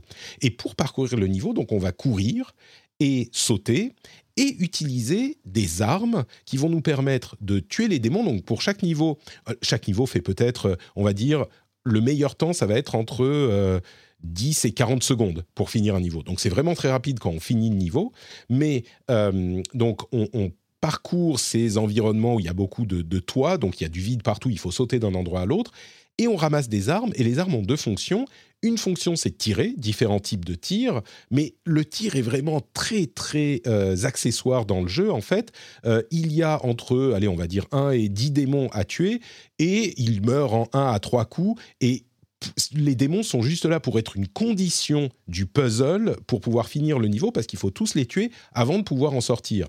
Donc on essaye d'imaginer comment on va euh, passer, sur quel démon on va tirer, avec quelle arme parce que généralement un démon qui meurt lâche une arme et donc l'arme on va tirer, euh, on a quelques coups dans le magazine, elle est représentée comme une carte, euh, l'arme et on a quelques coups, ça va tuer les démons assez vite, mais surtout quand on appuie sur le bouton droit, ça va euh, détruire l'arme, donc euh, jeter la carte, et nous faire faire un effet spécial. Un effet spécial qui pourrait être soit sauter un, deuxième saut, on va dire, ou alors un dash, ou ce genre de choses. Et du coup, le jeu devient une sorte de puzzle entre les plateformes, le tir, le fait de tuer tous les démons, de prendre le bon chemin, d'utiliser les bonnes euh, destructions d'arbres au bon moment pour euh, casser les obstacles, ce genre de choses, passer par le bon euh, chemin pour arriver à la sortie le plus vite possible. Et c'est vraiment une sorte de puzzle qui est au niveau du gameplay hyper satisfaisant, mais hyper satisfaisant. on sent qu'ils ont fignolé le truc travailler le truc pendant. Ils ont dû finir le jeu et travailler dessus encore pendant un an. Euh, c'est hyper agréable à jouer, c'est fluide, ça répond au doigt et à l'œil. Euh, et donc, c'est vraiment un plaisir de parcourir les niveaux. Et quand on vous dit euh, du speedrun, je pense que ça fait peur à beaucoup de gens, mais en réalité, pour progresser vraiment, on a des médailles. Et on va dire, il y a trois médailles, il y a bronze, or et enfin argent, or et je ne sais plus l'autre platine. Et à partir du moment où on a le niveau d'or, on a la plus grosse récompense euh, possible entre guillemets pour la progression du jeu. Mais le niveau or, c'est pas un truc hyper difficile. Le niveau or, c'est juste que euh, on a compris comment faire le niveau, comment résoudre cette sorte de puzzle de plateforme. Et donc, c'est tout à fait accessible à absolument tout le monde et on y prend quand même beaucoup de plaisir à euh, résoudre cette, euh, cette énigme du niveau pour, enfin, ce puzzle du niveau pour réussir à le, à le terminer dans la manière optimale. Et ensuite, on peut revenir dans les niveaux pour améliorer son temps. Pour, il y a plusieurs manières d'explorer le niveau. Il y a des cadeaux, par exemple, cachés dans les niveaux et je vais y revenir dans un, instant, la fonction des cadeaux. Euh, et quand on chope, euh, pour choper les cadeaux, il faut explorer le, niveau, pas du tout en speedrun. On va aller essayer de, comprendre comment on va pouvoir euh, déjà trouver le cadeau et puis l'atteindre, la petite boîte cadeau, parcourir le niveau, faire du platforming pour réussir à atteindre l'endroit où il est caché. Donc ça, c'est une manière complètement différente d'explorer les mêmes niveaux où on prend beaucoup plus son temps et on va essayer de, trouver comment l'atteindre. Euh, et puis après, on a les, euh, les, rankings euh, où on va essayer de faire plus vite que ses amis ou plus vite que les gens dans le monde, etc. Et comment et, vraiment, on a envie. Moi, je crois que j'ai jamais fini un niveau sans le refaire ensuite pour essayer d'améliorer mon temps. c'est un, un énorme plaisir et alors ça, c'est la base du jeu. Et déjà, s'il n'était que ça, il serait euh, hyper euh, euh, réussi.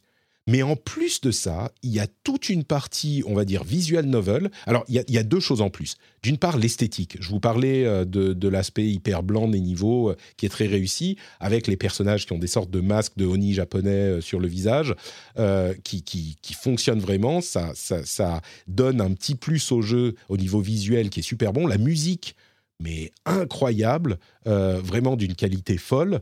Euh, et, en plus de ça, il y a toute une partie visual novel où on va explorer les différents endroits du paradis, des différents personnages qui sont euh, doublés et hyper fun. Euh, il y a le pote qui est ton bro et nous on a perdu la mémoire évidemment, donc il nous raconte des trucs dont on ne sait pas trop de quoi il parle. Et puis il y a deux personnages féminins qui jouent un petit peu sur les tropes des dessins animés des japonais, enfin des animés. c'est tout est tellement travaillé. C'est un jeu Annapurna d'ailleurs, euh, donc on sait qu'ils font toujours des trucs de qualité, mais c'est du jeu indépendant qui est pas genre du, euh, du triple I ou des trucs euh, du jeu indépendant où ils ont mis des sommes folles. Ah, clairement, le jeu, il a coûté de l'argent, mais ça reste un jeu indépendant.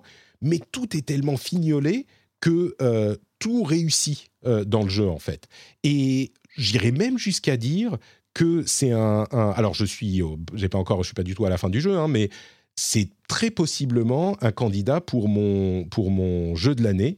Euh, c'est un potentiel Gotti pour mon jeu de l'année et je suis pas le seul à le dire. Je crois qu'on va le retrouver dans euh, dans beaucoup de listes.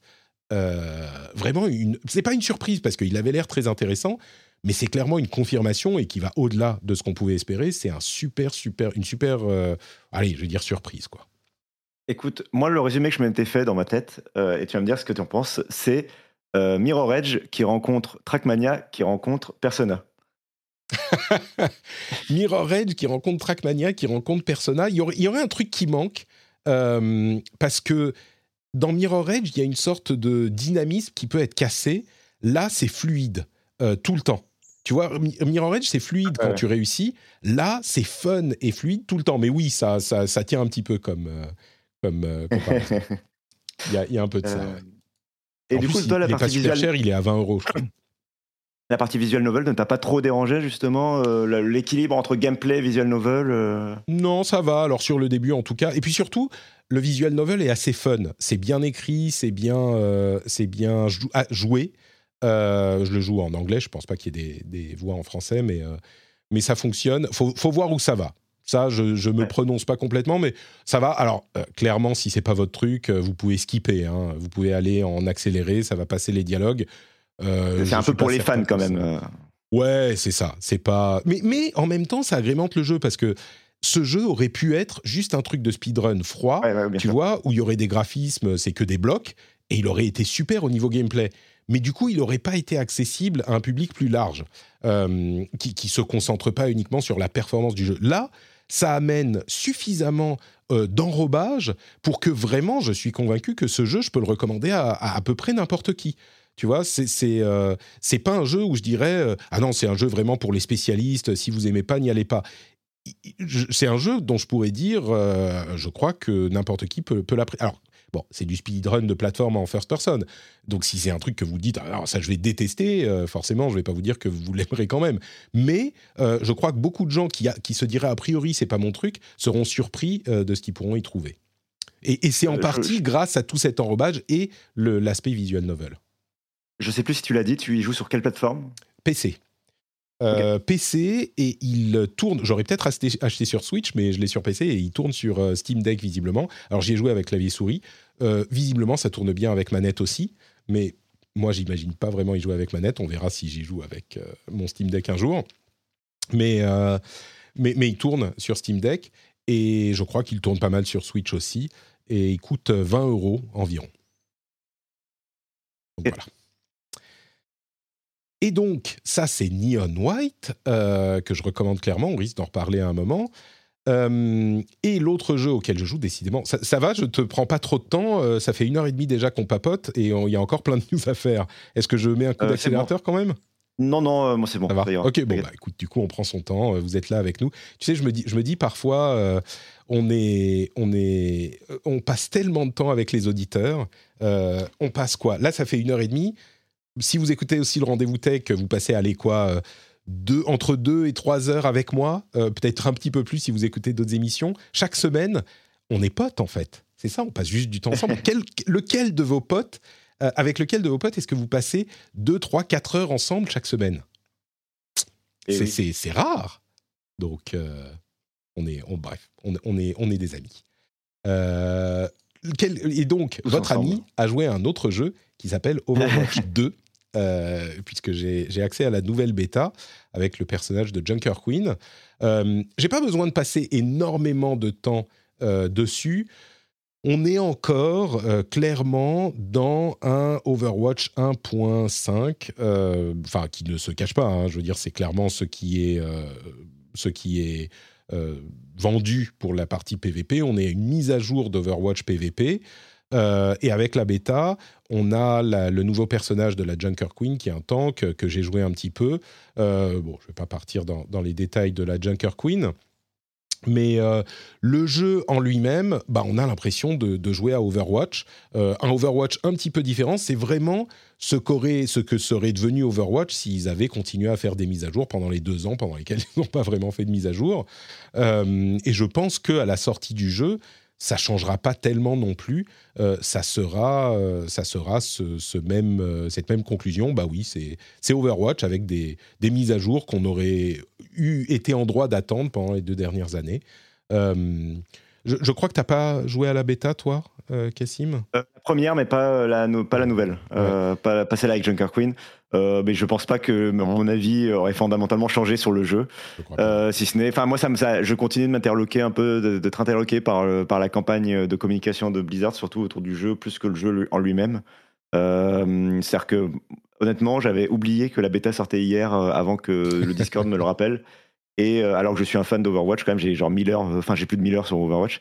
et et j'ai pas acheté, j'ai pas acheté l'accès à la bêta que Blizzard aimerait beaucoup que j'achète parce que dès que je démarre Battle.net, ils me disent que si si la bêta est dispo, regarde, il te suffit d'acheter. mais non, je n'ai pas craqué. Et, et qu'est-ce que je voulais dire?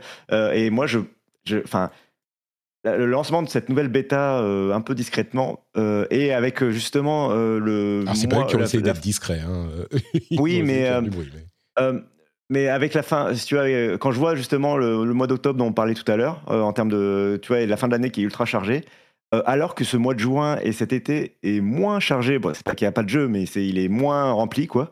moi, je me suis presque demandé si, dans l'état actuel du jeu, ils n'auraient pas dû lancer l'early access là à, la place de cette mmh. bêta euh, et euh, communiquer à fond dessus euh, en, en, remplaçant les différentes phases de bêta par les mises à jour de l'early access. Mais moi, je pense qu'ils en ont besoin de la bêta. Techniquement, c'est pas une bêta, c'est pas un truc que tu fais juste pour pour. Là, bah c'est assez transformé en opportunité commerciale. Mais, mais moi, je pense que les équipes de dev sont pas prêtes à le lancer le jeu aujourd'hui. Sinon, ils l'auraient lancé.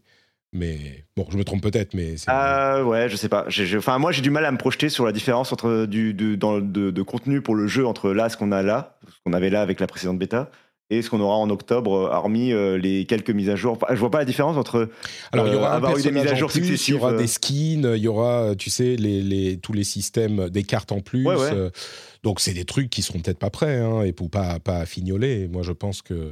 Moi, je pense pas qu'il se soit. Eh oui, mais. Hmm. En fait, je vois pas pourquoi ça, ça aurait pas pu être juste une mise à jour de l'early access en octobre et on rajoute le battle pass en octobre, tu vois. Enfin.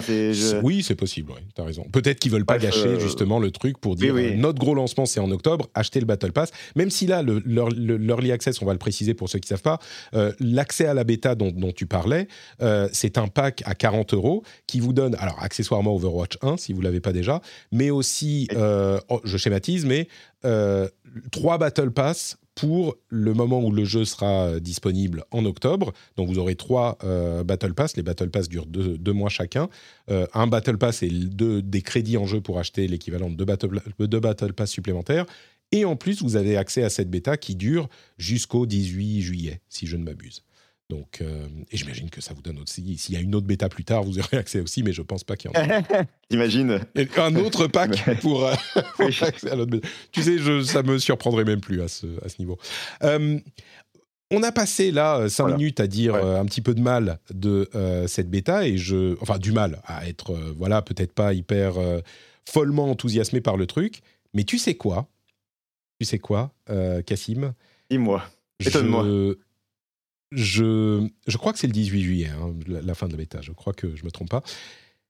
Tout le bien que j'ai dit de Neon White, j'ai quand même été assez euh, dithyrambique sur ce jeu.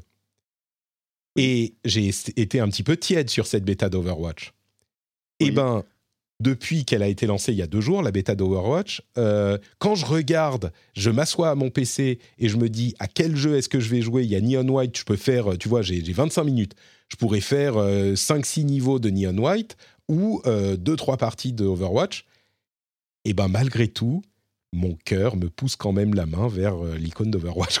Je sais pas ce que c'est ça, fonctionne toujours. Alors, je te dis pas que je vais y repasser des centaines d'heures comme je l'ai fait euh, les, cinq dernières années ou six dernières années, mais clairement, j'ai envie, quoi. J'ai envie d'y jouer. Il reste, euh, et, c'est ça le truc que on a peut-être tendance à oublier, c'est que Overwatch reste encore aujourd'hui, même s'il a été frustrant par son manque de contenu, reste un jeu qui est excellent, super fun à jouer, qui te fait des petites parties euh, si tu veux faire des petites parties. Tu peux t'investir plus si tu veux t'investir plus. Euh, j'ai envie de. Là, pendant la durée de la bêta, je pense que je vais y jouer plus qu'à Neon White, par exemple. J'en sais rien, on verra, mais euh, je crois. Alors pour terminer, je ne sais pas si on va s'étendre beaucoup sur Overwatch 2, mais c'est euh, bah en fait, euh, je suis totalement d'accord avec toi sur le fait que le jeu est fun. Euh, moi, ça me dérange pas du tout. Enfin, j'ai vraiment, moi, j'aime bien le jeu comme il est actuellement et j'aimais bien Overwatch dans son état terminé avec Echo comme dernier héros. Mm. j'aurais juste pas aimé, j'aurais juste effectivement bien aimé qu'il n'y ait pas un désert de contenu après à, à cause d'Overwatch 2. Mais bref, en tout cas, le jeu est, est, bon dans son état. Et même la bêta, pour moi, c'était jouable. Tu vois, c'est pour ça que je disais, moi, j'étais presque prêt à ce qu'il le sorte. C'est OK pour moi, quoi. Le souci d'Overwatch 2, c'est que c'est un jeu multijoueur et qu'un jeu multijoueur, ça a besoin de joueurs. Et si on est autant critique et inquiet et tout ça sur la stratégie de lancement, sur la communication de Blizzard et tout ça, c'est que bah, pour que le jeu soit fun et pour qu'il soit intéressant, il faut qu'il y ait des joueurs qui. Tu peux pas jouer tout seul, tu vois. Il y a, je suis sûr que je me rappelle plus si on a parlé, mais y a, tu vois, il y a les problèmes de bots dans Team Fortress 2. On veut pas que le jeu meure, quoi, en gros. Euh, et, euh, et, donc, euh, le jeu est fun, mais il a besoin de, joueurs pour, pour remplir les parties. Non, mais je te rappelle qu'il va être free, to play. Hein.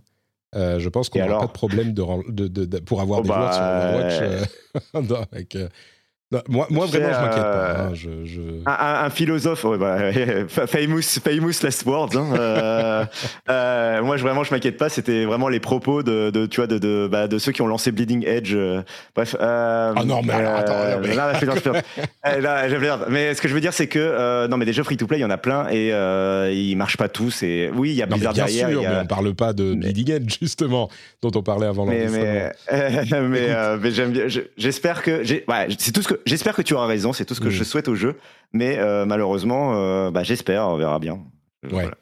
Écoute, euh, moi, je, je, je n'ai vraiment. Ah, ah bah, tiens, Halo Infinite, il est free to, free to play. Hein. J'ai pas l'impression que c'est, c'est, c'est, suffit au jeu à devenir une sorte de truc incroyable auquel tu peux jouer tout le temps sans galérer avec le matchmaking. Hein, non, mais oui, mais Halo Infinite free to play, c'est pas Overwatch free to play.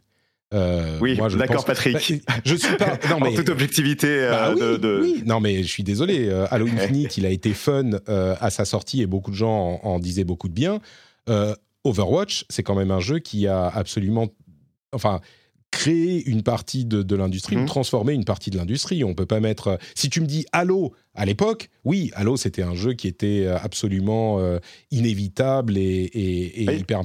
Halo Infinite, il revient quand même de loin euh, pour la série. C'est plus euh, l'époque où, le premier est sorti.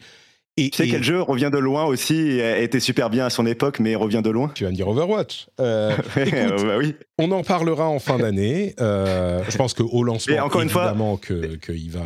oui, oui, bah oui. Et c'est tout ce que je souhaite au jeu, encore une fois. J'espère vraiment que le jeu va, va cartonner et c'est tout ce que je souhaite. Moi, moi ce que je veux, c'est ça et une excellente campagne et plein de, plein de choses, et plein de contenu tous les deux mois. c'est tout ce que je souhaite au jeu. J'adore le jeu. Donc, voilà. Alors, euh, euh, entendons-nous, je suis pas en train de dire que Overwatch 2 réussira à, continuer jusqu'à 2028, euh, tu vois, j'en sais rien. attention, hein, si, si, tu t'es engagé là sur le. Attends, bon, on, fera nos, je sais pas, nos paris, nos prédictions. Moi je, moi, je pense que sur les. Après, on ne sait pas ce qu'ils vont faire, mais sur les 2-3 prochaines années.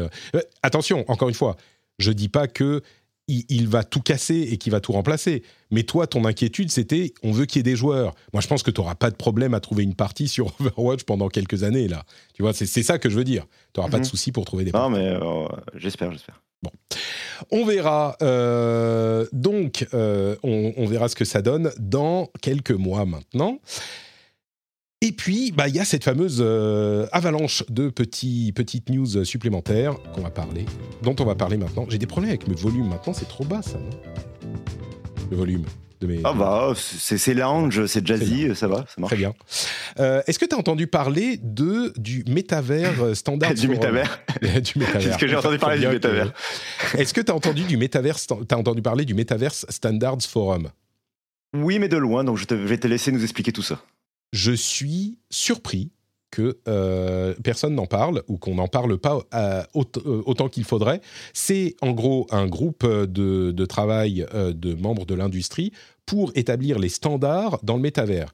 Et ça, c'est hyper important parce que beaucoup de gens parlent du métavers. oh, bah regarde, Roblox, c'est un métavers, euh, Fortnite, c'est un métavers, c'est n'importe quoi. C'est pas du tout ça le métavers. Le métavers euh, dont parlait Zuckerberg et qui a relancé cette, euh, ce terme, l'idée, c'était d'avoir des standards interopérables pour que les environnements 3D puissent interagir justement un petit peu comme les, les, le site, les sites web fonctionnent les uns avec les autres, peuvent lier les uns aux autres, les navigateurs peuvent utiliser les mêmes sites web, enfin tous les, tous les sites web plus ou moins, euh, c'est parce qu'il y a des standards. Et c'est de ça qu'il parlait. Et ça, le Metaverse Standards Forum, c'est le début de cette étape. Il y a euh, des acteurs hyper importants. Je vais vous ressortir la liste que j'avais fait dans mon thread du, euh, rendez-vous tech sur Twitter.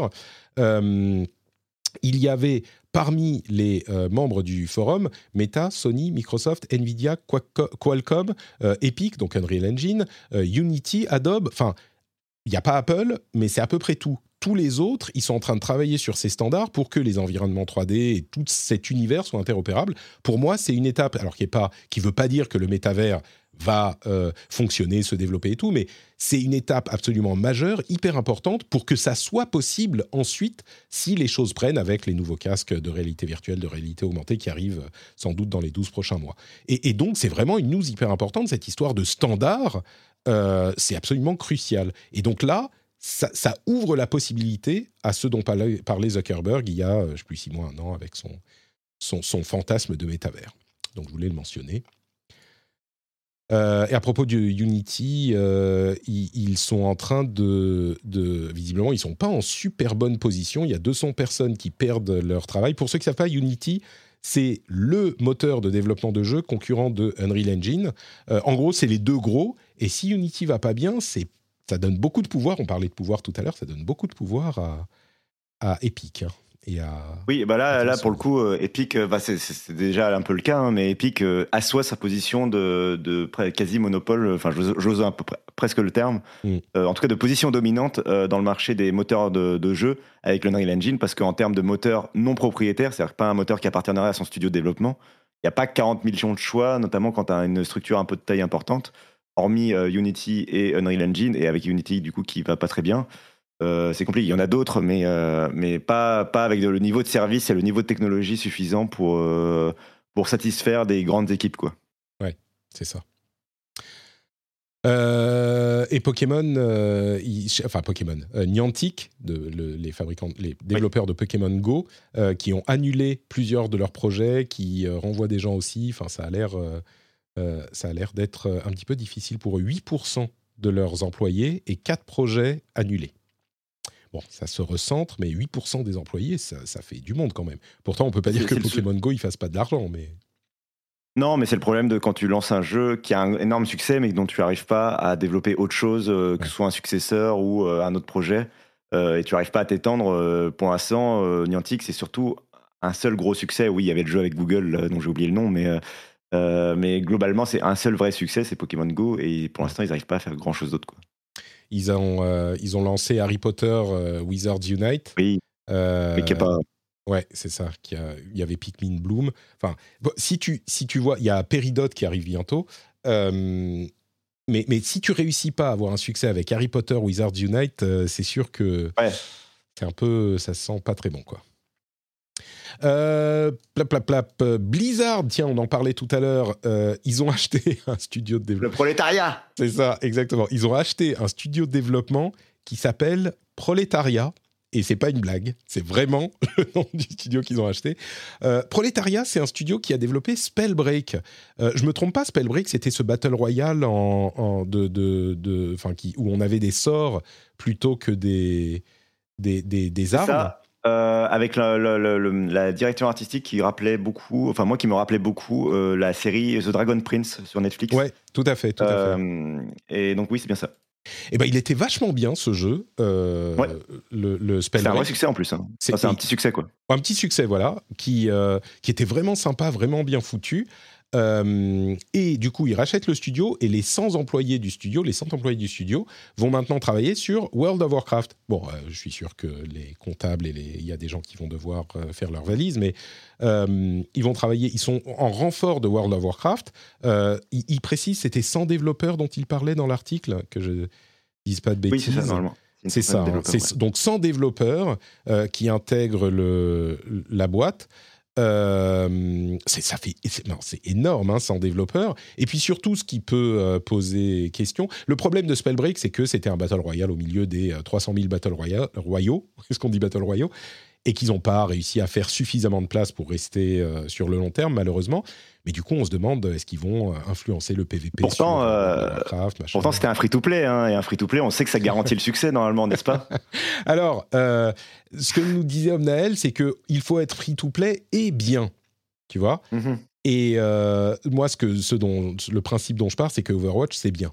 Donc c'est pour mhm. ça que ça. Mais en même temps, là, je te dis que Spellbreak, c'était bien aussi, ah mais pas assez bien et pas assez connu, tu vois. Non, mais euh, alors, euh, pardon. Euh, et donc plus sérieusement, pour le rachat du studio. Après, moi, ça me chiffonne. Je te cache pas que ça me chiffonne un peu toujours quand tu rachètes un studio pour l'intégrer à une équipe qui, en plus, euh, comment dire à vie sur un seul jeu quoi. C'est-à-dire que j'espère que les pauvres développeurs ont envie de jouer, enfin ont envie de développer pour World of Warcraft parce que bah ils, auront littéralement plus d'autres licences pour le reste de leur carrière jusqu'à jusqu'à voilà jusqu'à Bon, après, avoir travaillé sur, sur, Spellbreak et travaillé sur World of Warcraft, ça te fait quand même un CV, hein, je pense que. Oui, bien sûr, bien sûr. non, non, mais ce que je veux dire, voilà, c'est que, c'est que du coup, tu es, vraiment intégré. Tu vois, c'est un peu. Euh, désolé, mais ça me fait penser aussi à, tu vois, Vicarious ou, à tous les studios Activision qui se sont retrouvés petit à petit à bosser pour Call of Duty. Bon, bah voilà. Euh, c'est un peu le même genre d'histoire.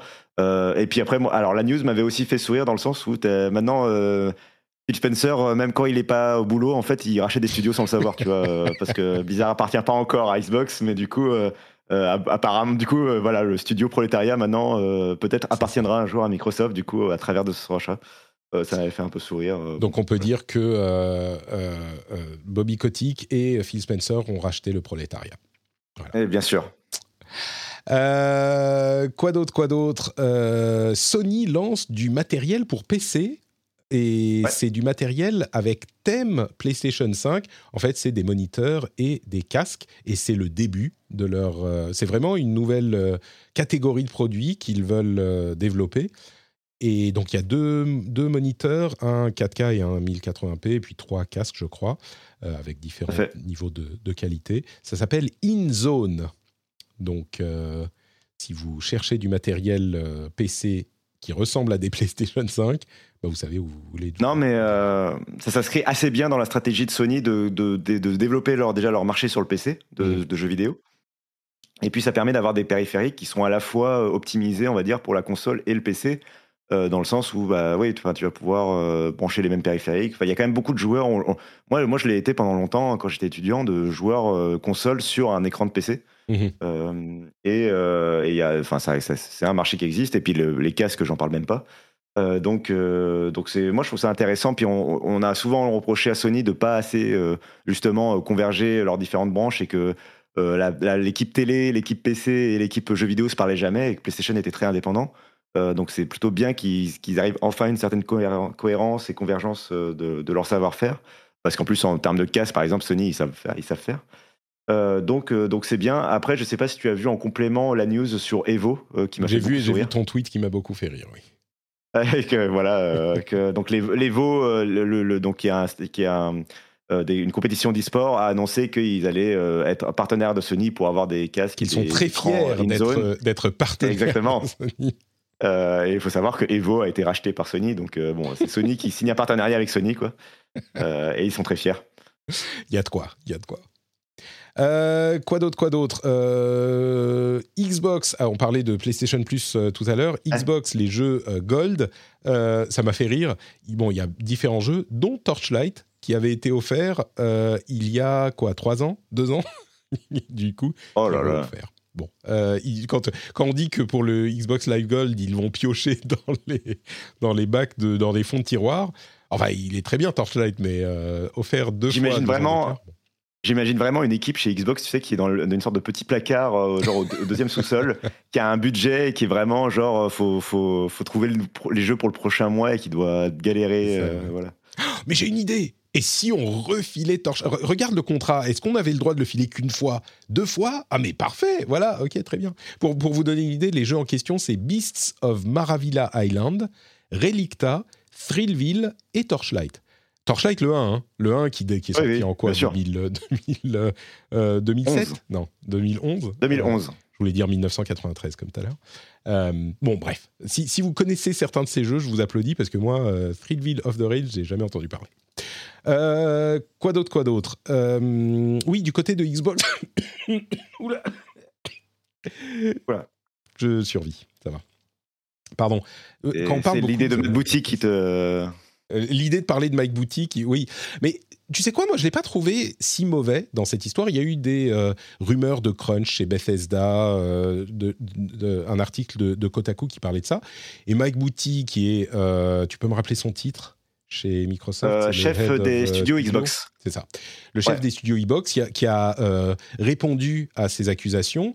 toi, j'ai l'impression que tu l'as trouvé un petit peu hypocrite. Moi, j'ai n'ai pas pensé, mais. Alors, euh, bah, déjà, il est dans son rôle. Hein, euh, il va pas, voilà, il va pas s'autoflageller non plus trop. Euh, oui, effectivement, il y a eu un long papier de, de sur Fallout 76, sur le développement de Fallout 76, qui, donc, il faut surtout expliquer que il a comment, c'est un développement qui, pour l'essentiel, s'est fait avant le rachat. Enfin, le, jeu est sorti avant le rachat de, par, par Microsoft, donc Microsoft n'avait pas les mains dessus, etc. Euh, donc, euh, donc Microsoft peut pas, enfin voilà, il n'y a pas de réparation possible. Mais, euh, mais après, la question c'était est-ce que ça continue? Est-ce que vous allez faire quelque chose, etc. Et sur ce point-là, il a répondu un peu en, en louvoyant un peu. en expliquant que bon lui à son époque ça, il a quand même déjà accepté le fait que bon avant c'était une culture qui existait partout et que, que maintenant c'est plus reconnu et que c'est bien que ce soit plus reconnu hein, on le sent dans, son, dans, son, dans son propos oui, bien sûr. Non, mais voilà. En fait, jamais, euh, dans tout ce qu'il dit, il ne dit jamais rien de totalement faux, évidemment. Enfin, sinon, ce serait terrible. Euh, quoique, maintenant qu'on a, a connu, euh, c'est vrai que maintenant qu'on est habitué à, Blizzard et, voilà, on n'est plus à ça près. Mais là, non, là, il est dans son rôle de patron à peu près correct de, voilà. Et de dire que, bon, bah, si vous êtes donc, ce qui fait grincer des dents, c'est le côté où euh, si vous avez des problèmes, euh, moi, il y a deux points qui m'ont gêné. C'est le un, euh, si vous avez des problèmes, allez voir notre département des relations humaines. Alors que s'il y a bien un truc qu'on a bien compris dans toutes les histoires de harcèlement et de manager, c'est que c'est jamais le département des, ressources humaines qui va résoudre le problème. Mm. et le deuxième point, c'est que lui, il explique que non, mais attendez, moi, j'ai interrogé les chefs et les chefs, ils m'ont dit que tout allait bien, donc tout va bien. Et ça, euh, pareil, c'est c'est pas un problème de c'est pas une réponse de quelqu'un qui a vraiment compris le problème. Les, les managers déjà, euh, enfin. si tu interroges les managers toxiques pour savoir s'ils sont toxiques, oui, ils vont pas te dire euh, non, voilà, je suis, je suis problématique. Donc c'est évident que et après, je comprends que dans son rôle, il est chef des studios Xbox. Il y a 15 000 studios Xbox. Il peut pas aller demander à chaque employé son avis sur la question. C'est normal de demander à des intermédiaires et donc au chef de chaque truc. voilà. Après, euh, quand il y a un tel article qui sort, normalement, il devrait y avoir, en principe, dans un, état à peu près normal, il devrait y avoir une enquête un peu plus sérieuse et il devrait regarder plus précisément et ne plus se contenter, justement, pour moi, des relais mm. euh, de, la direction de chaque truc. Euh, donc, donc c'est un peu ça qui m'a fait grincer des dents, sachant qu'en plus, on sait pertinemment que chez Xbox, il y a du crunch, bah, déjà comme il y en a dans toute l'industrie, mais pas plus tard. Enfin, on sait qu'il y a eu des articles aussi sur Undead Labs ou sur 343 Industries. Donc, je j'ai envie de croire que, euh, effectivement, que euh, ce qu'on dit un peu à chaque fois, que Phil Spencer et que d'une manière générale, l'équipe Xbox essaye d'aller quand même globalement dans le bon sens, même si c'est. Euh, et que ça a les avantages sur le côté marketing d'être les bons élèves, mais que derrière, il y a aussi, je pense, une certaine volonté de quand même, malgré tout, faire autant. Enfin, d'essayer d'être bon, d'être les bons élèves, de le faire dans la pratique, tant que ça n'endommage pas trop les bénéfices et qu'il mmh. y a quand même les jeux qui sortent, etc. Euh, c'est pas des voilà, c'est euh, Phil Spencer est pas devenu une sorte de malgré le rachat de prolétariat, c'est pas devenu une sorte de communiste euh, léninien. et donc et donc ouais, je comprends. et donc malgré voilà. Ce que, ce que, je dirais, ce dont il parle, Bouty est, assez cohérent. Il dit bah oui, il y avait du crunch partout. Maintenant, on essaye d'en sortir. Puis l'article se focalisait sur Fallout 116. C'était il y a quand même quelques mhm. années. Et, donc les choses euh, ont, changé, ou en tout cas on essaye de les faire changer euh, depuis. Bon, après tout ce que tu dis est, tout à fait euh, important aussi. Ce que je dirais, c'est que Microsoft semble, semble, avoir fait quand même des, des pas et des, envoyer des signaux clairs envers, par exemple, le soutien des syndicats, envers, tu vois, mmh. sur les questions d'éthique, par exemple, ils ont il y a peu annoncé qu'ils allaient supprimer l'utilisation de leur reconnaissance faciale pour certains usages qui étaient qui étaient problématiques, etc., etc. Donc, bon, j'ai envie de leur donner le bénéfice du doute. J'ai envie de le faire, mais en réalité, je reste quand même un petit peu vigilant, euh, comme, comme tu l'as dit, il y a mmh. de quoi. quoi. Euh, donc il y avait ça, et puis aussi au niveau de, Microsoft, euh, ils ont annoncé des améliorations pour euh, le, streaming sur leur navigateur Edge, ce qui est cool. Bientôt, un truc important, pour le cloud streaming, on aura bientôt le support du clavier et de la souris, parce que jusqu'à maintenant, on pouvait le faire uniquement par la manette. Et euh, du coup, bah, il y avait des jeux où c'était un petit peu bizarre ou compliqué de ne pas pouvoir utiliser le clavier et la souris. Ben, ça sera possible en streaming. Mais la chose la plus importante au niveau de euh, Microsoft, c'est ces rumeurs persistantes dont on ne parlerait pas en temps normal, mais qui sont suffisamment persistantes pour qu'on les évoque, d'une possible Xbox euh, portable Switch-like sujet sur lequel tu as fait un, bel article d'ailleurs, sur la piste d'une console portable Microsoft Xbox Series, que moi j'appelle Series P, P pour portable, mhm. sur Android. Donc tu as fait cet article. En, deux mots, hein, on invite les gens à aller lire l'article sur Android si vous voulez tous les détails, mais est-ce que on risque effectivement de voir arriver une Xbox portable ou, ou toi t'y crois pas? Alors en deux mots, euh, d'abord, c'est sûr qu'ils travaillent dessus, comme toutes les marques travaillent sur beaucoup de choses qui euh, qui sont pas forcément toujours commercialisées, mais ne serait-ce que pour euh, voilà être vigilant sur le marché. Et c'est, enfin moi j'ai, enfin c'est maintenant je suis assez assuré, on va dire. Enfin je peux l'affirmer qu'ils travaillent dessus. et il y a effectivement plein de bruits de couloir qui vont dans ce sens-là en dehors de moi. bref, ils travaillent dessus quoi, ça c'est sûr. Sur ce point, je crois que le succès de la Switch fait que n'importe quel acteur de cette industrie euh, est, forcément en train d'étudier la chose. C'est juste pas possible de pas au moins étudier la faisabilité du truc.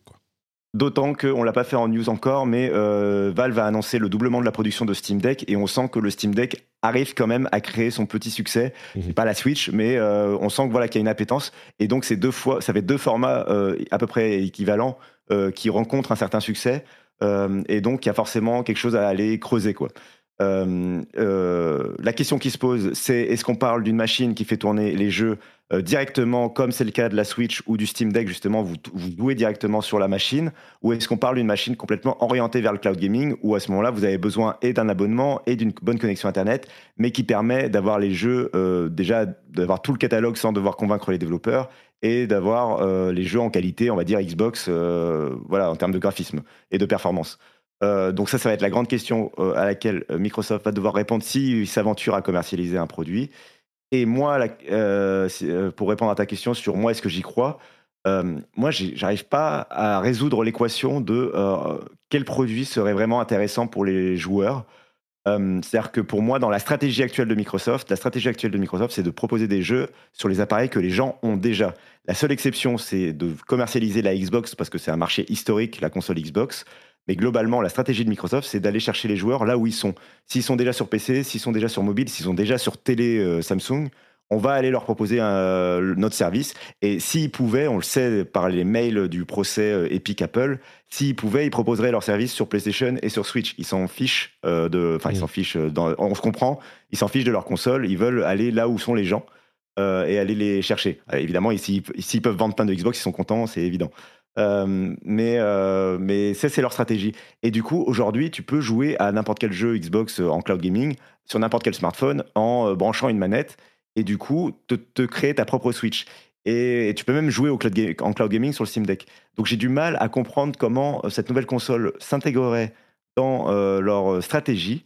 Et la seule solution que je vois, c'est effectivement qu'ils lancent une console entièrement dédiée, comme la PS Vita en son temps, ou comme la Switch en quelque sorte, euh, une, console qui serait vraiment une console portable, qui aurait son propre hardware. Euh, et, et, qui aurait du coup un catalogue de jeux qui serait différent du catalogue de jeux Xbox Series. Et pour moi, ça génère euh, beaucoup de complications. ça demande aux développeurs de créer encore une énième version de leur jeu alors qu'ils ont multiplié le nombre de versions de leur jeu au cours des dernières années.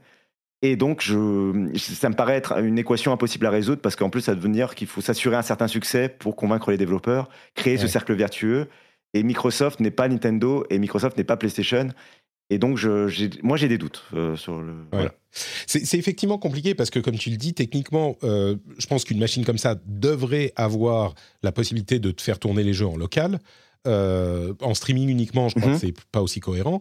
Et comme c'est des jeux qui tournent sur une, architecture x86 et pas une architecture ARM, bah, on se rapproche d'un truc genre Steam Deck qui fonctionne, qui marche, mais on n'a pas les chiffres et on se doute que c'est quand même un public très très core gamer. Que, euh, Microsoft, il vise un, public beaucoup plus large et ils peuvent pas utiliser des euh, processeurs mobiles. On a les, derniers euh, euh, processeurs avec euh, GPU Immortalis de, ARM qui vient d'être annoncé, qui font du ray tracing, tout ça. Mais c'est une autre architecture, donc ils peuvent pas l'utiliser mhm. sans demander aux développeurs d'adapter leur jeu. Donc c'est compliqué à résoudre effectivement cette, cette équation.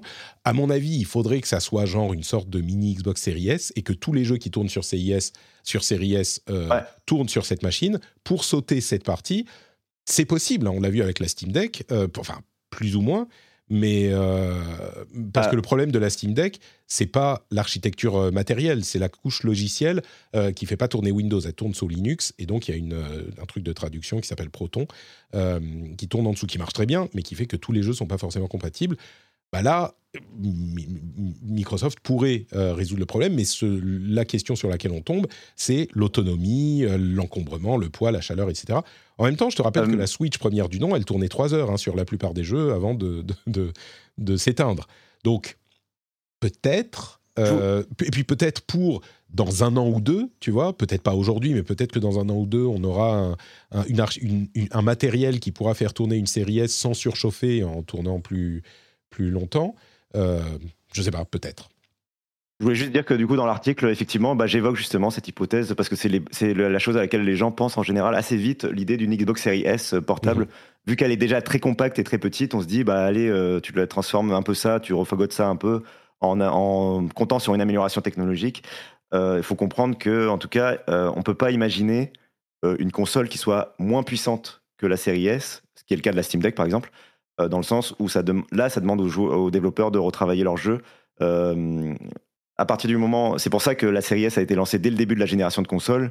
C'est parce qu'il faut que d'emblée, ton niveau minimum de performance, il faut qu'il soit sur le marché. Tu peux pas, Ouais. après le lancement d'une génération de consoles, euh, proposer une console moins puissante que ce que tu proposais déjà. Tu peux augmenter la puissance, ça c'est toujours possible, mais tu peux pas baisser la puissance, sinon les jeux deviennent incompatibles. Euh, et donc, euh, et donc euh, c'est un peu tout l'enjeu de l'équation. La, la série S, elle peut faire tourner les jeux en 720p sur une télé HD, j'imagine. hein, je- donc, à partir de là, faire tourner sur un écran 720p, bah, ça consomme un petit peu moins que si tu es en HD. Euh, tu peux limiter la, la fréquence d'affichage en 30, pou- en 30 images secondes. On, on arrive dans un truc où peut-être euh, dans un ou deux ans le matériel pourrait exister en portable, tu vois. On se euh, peut-être, peut-être. Et puis quand tu le branches sur la euh, télé, et ben là ça, ça. Mais là, ça tout ce que tu décris, ça demande euh, de- de- un travail des développeurs de tester la- le jeu, etc. C'est pas juste euh, une sorte de rétrocompatibilité série S. Pas Bah oui et non. Le- les jeux, ils peuvent tourner en 720p 30 images secondes déjà sur la série S, on est d'accord. Bah, euh, oui, si le développeur le prévoit. Non, non, mais la série S, tu peux la brancher sur une télévision qui est euh, juste HD ready et euh, qui tourne en 30 images secondes, non? Oui, mais les, les- les- non, non, les jeux ils tournent. Enfin, euh, oui, euh, la, la- la- la dé- la définition d'affichage. Si tu prends une vieille télé qui est en 720p, euh, oui, ça a marché en 720p. Mais en- à l'intérieur, le jeu il tourne comme si tu lui mettais une télé Full Ah HD. il oui, le jeu, de le jeu, il est calculé en 1080 et puis il est downscalé. euh, D'accord, d'accord, je comprends Ça. ce que tu veux dire. Effectivement. Bon, donc, bon, on peut imaginer une machine qui pourrait faire tourner du 1080p en portable. Exactement. Possiblement. Eh bien, écoutez, on verra. Et je crois que ça va être euh, la fin de nos news. euh, de, je ne sais pas si tu veux parler de Gotham Knights ou de euh, Fall Guys qui, qui encouragent à perdre pour progresser dans le Battle Pass. On n'a pas parlé d'ailleurs des questions de, de Overwatch et de Battle Pass, on les avait évoquées la semaine, la semaine dernière, je crois. Skull and Bones qui arriverait enfin, euh, un jeu euh, Schtroumpf carte chez Microïd euh, qu'on attendait aussi. Euh, Mighty Thor, Jane Foster qui arrive dans Marvel's Avengers, ce qui me, me, me fait me demander, mais combien de temps Tu parlais de, de développeurs qui, qui travaillent sur un jeu sur lequel ils n'ont pas envie de travailler. Je, je- mais je, je payerais cher pour voir le contrat entre Crystal Dy- Dynamics et, et Marvel pour voir combien de temps ils sont censés ajouter des personnages à ce jeu. quoi. C'est pas possible que ça soit financièrement viable pour eux d'ajouter encore des persos. Euh, je, je comprends pas. Euh, bon. Et puis, Bah, j'espère pour euh, j'espère pour Embracer qui est le nouveau hacker de Crystal Dynamics qui va quand même changer de, de patron hein, dans quelques mois. Bah, j'espère pour eux qu'ils sont au courant que le contrat, enfin j'espère qu'ils savent quand, quand se termine. le ça va contrat, jusqu'en 2028 Oui, c'est ça. Euh, donc bon, ça c'était rigolo. Euh, Diablo Immortal euh, n'est pas lancé en Chine et la sortie a été retardée jusqu'à on ne sait pas quand parce que il y a eu sur Weibo, je crois, un, un Tencent qui a fait un, un, un post, une update, en, enfin en parlant encore de Winnie the Pooh, qui est une insulte à Xi Jinping, etc. Diablo Immortal, c'est un jeu qui est calibré pour le marché asiatique, hein, on est d'accord. Et maintenant, il peut pas sortir sur le marché asiatique euh, à cause d'une connerie d'un, social media, media manager chez Tencent, euh, qui est le co-développeur du jeu. Je ne veux pas me réjouir non plus, parce que c'est quand même des développeurs qui ont bossé dessus, et- etc. mais c'est dur, quoi. Le, enfin, en même temps, ils font de l'argent, je suis sûr.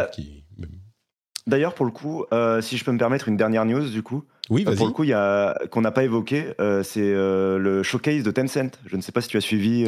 Oui, oui, tout à fait. Il y avait deux jeux, Tower of Fantasy, comment il s'appelle, Code to Jin Young. Il y avait quelques trucs. c'est ça, c'est. Tower of Fantasy, bah, c'est un petit peu Genshin Impact.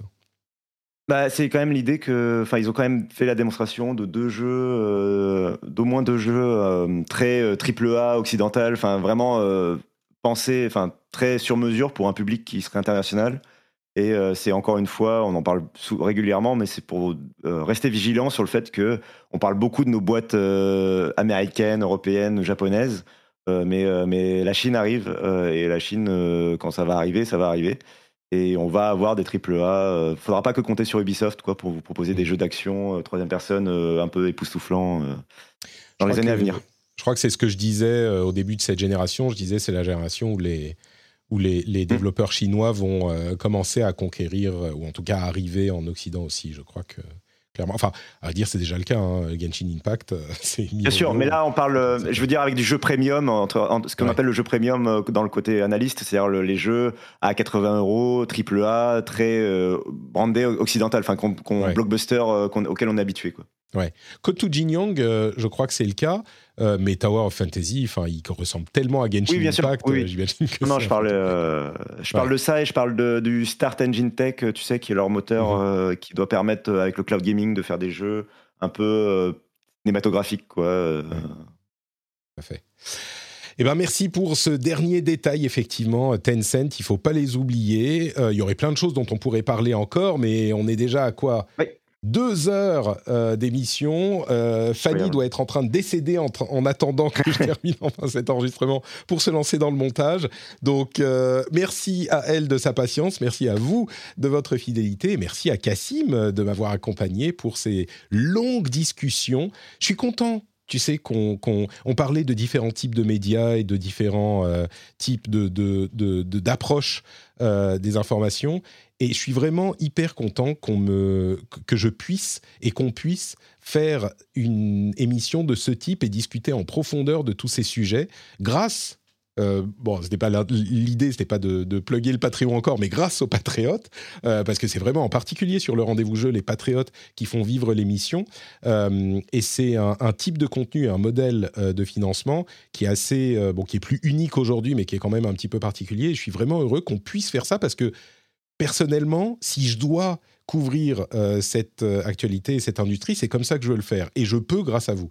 Donc, j'espère que toi aussi, tu as, tu as passé un bon moment et que ça te, tu apprécies le fait de pouvoir le faire comme ça. Oh, tu es resté en même temps, tu m'as dit non, c'est bon, j'ai le temps, donc j'imagine que ça te convient aussi, Cassim. Oui, oui, très bien, et merci beaucoup pour l'invitation. Désolé pour ma voix un peu chancelante, et j'espère que ce ne sera pas trop dérangeant. Hein. Elle était suave et magnifique, ta voix. J'ai pris beaucoup de plaisir. Euh, est-ce que tu peux nous dire où on peut te retrouver justement pour euh, lire tes, analyses et tes pensées euh, éclairantes quand tu n'es pas dans l'émission? Je pourrais, mais comme j'interviens quand même régulièrement dans tes émissions, je préfère déjà, primo, dire de vous abonner à la règle 30 sur Numérama de Lucie Ronfaux, compte tenu de l'actualité. Et euh, tu en parlais en plus, je sais que tu en parlais dans, le rendez-vous tech. Et, euh, ah, elle participait au rendez-vous tech euh, lundi, donc, mardi, pardon. Donc, oui, oui. Et de vous encourager à vous abonner à Canard PC. Voilà. Parfait. Bah écoutez, je ferai euh, la même chose. Allez écouter le rendez-vous euh, tech si ça vous, si c'est des sujets qui vous intéressent. Abonnez-vous à Canard PC si vous voulez soutenir ce type de, contenu, très certainement. Bon, allez suivre Cassim sur Twitter. Hein. Note Cassim, il a un pseudo absolument inspiré. Euh, et, vous aurez les liens vers tous ces articles, notamment sur Frandroid. enfin, les articles notamment, il fait aussi des, des lives, plein de trucs super intéressants.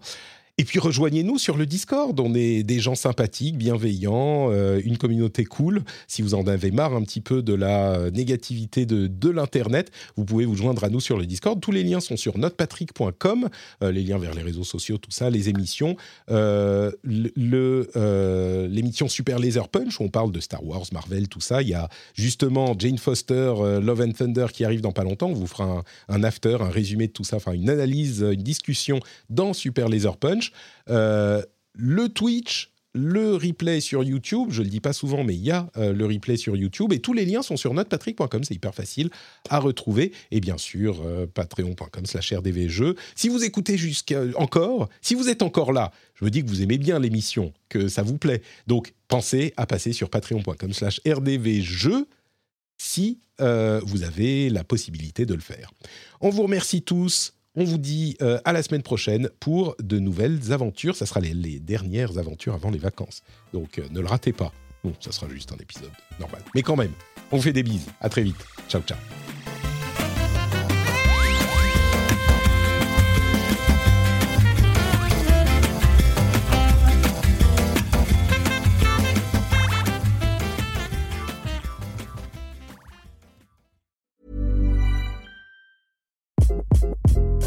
Hi, this is Craig Robinson from Ways to Win, and support for this podcast comes from Invesco QQQ. The future isn't scary, not realizing its potential, however, could be. Just like on the recruiting trail, I've seen potential come in many forms as a coach. Learn more at Invesco.com slash QQQ. Let's rethink possibility. Invesco Distributors, Inc.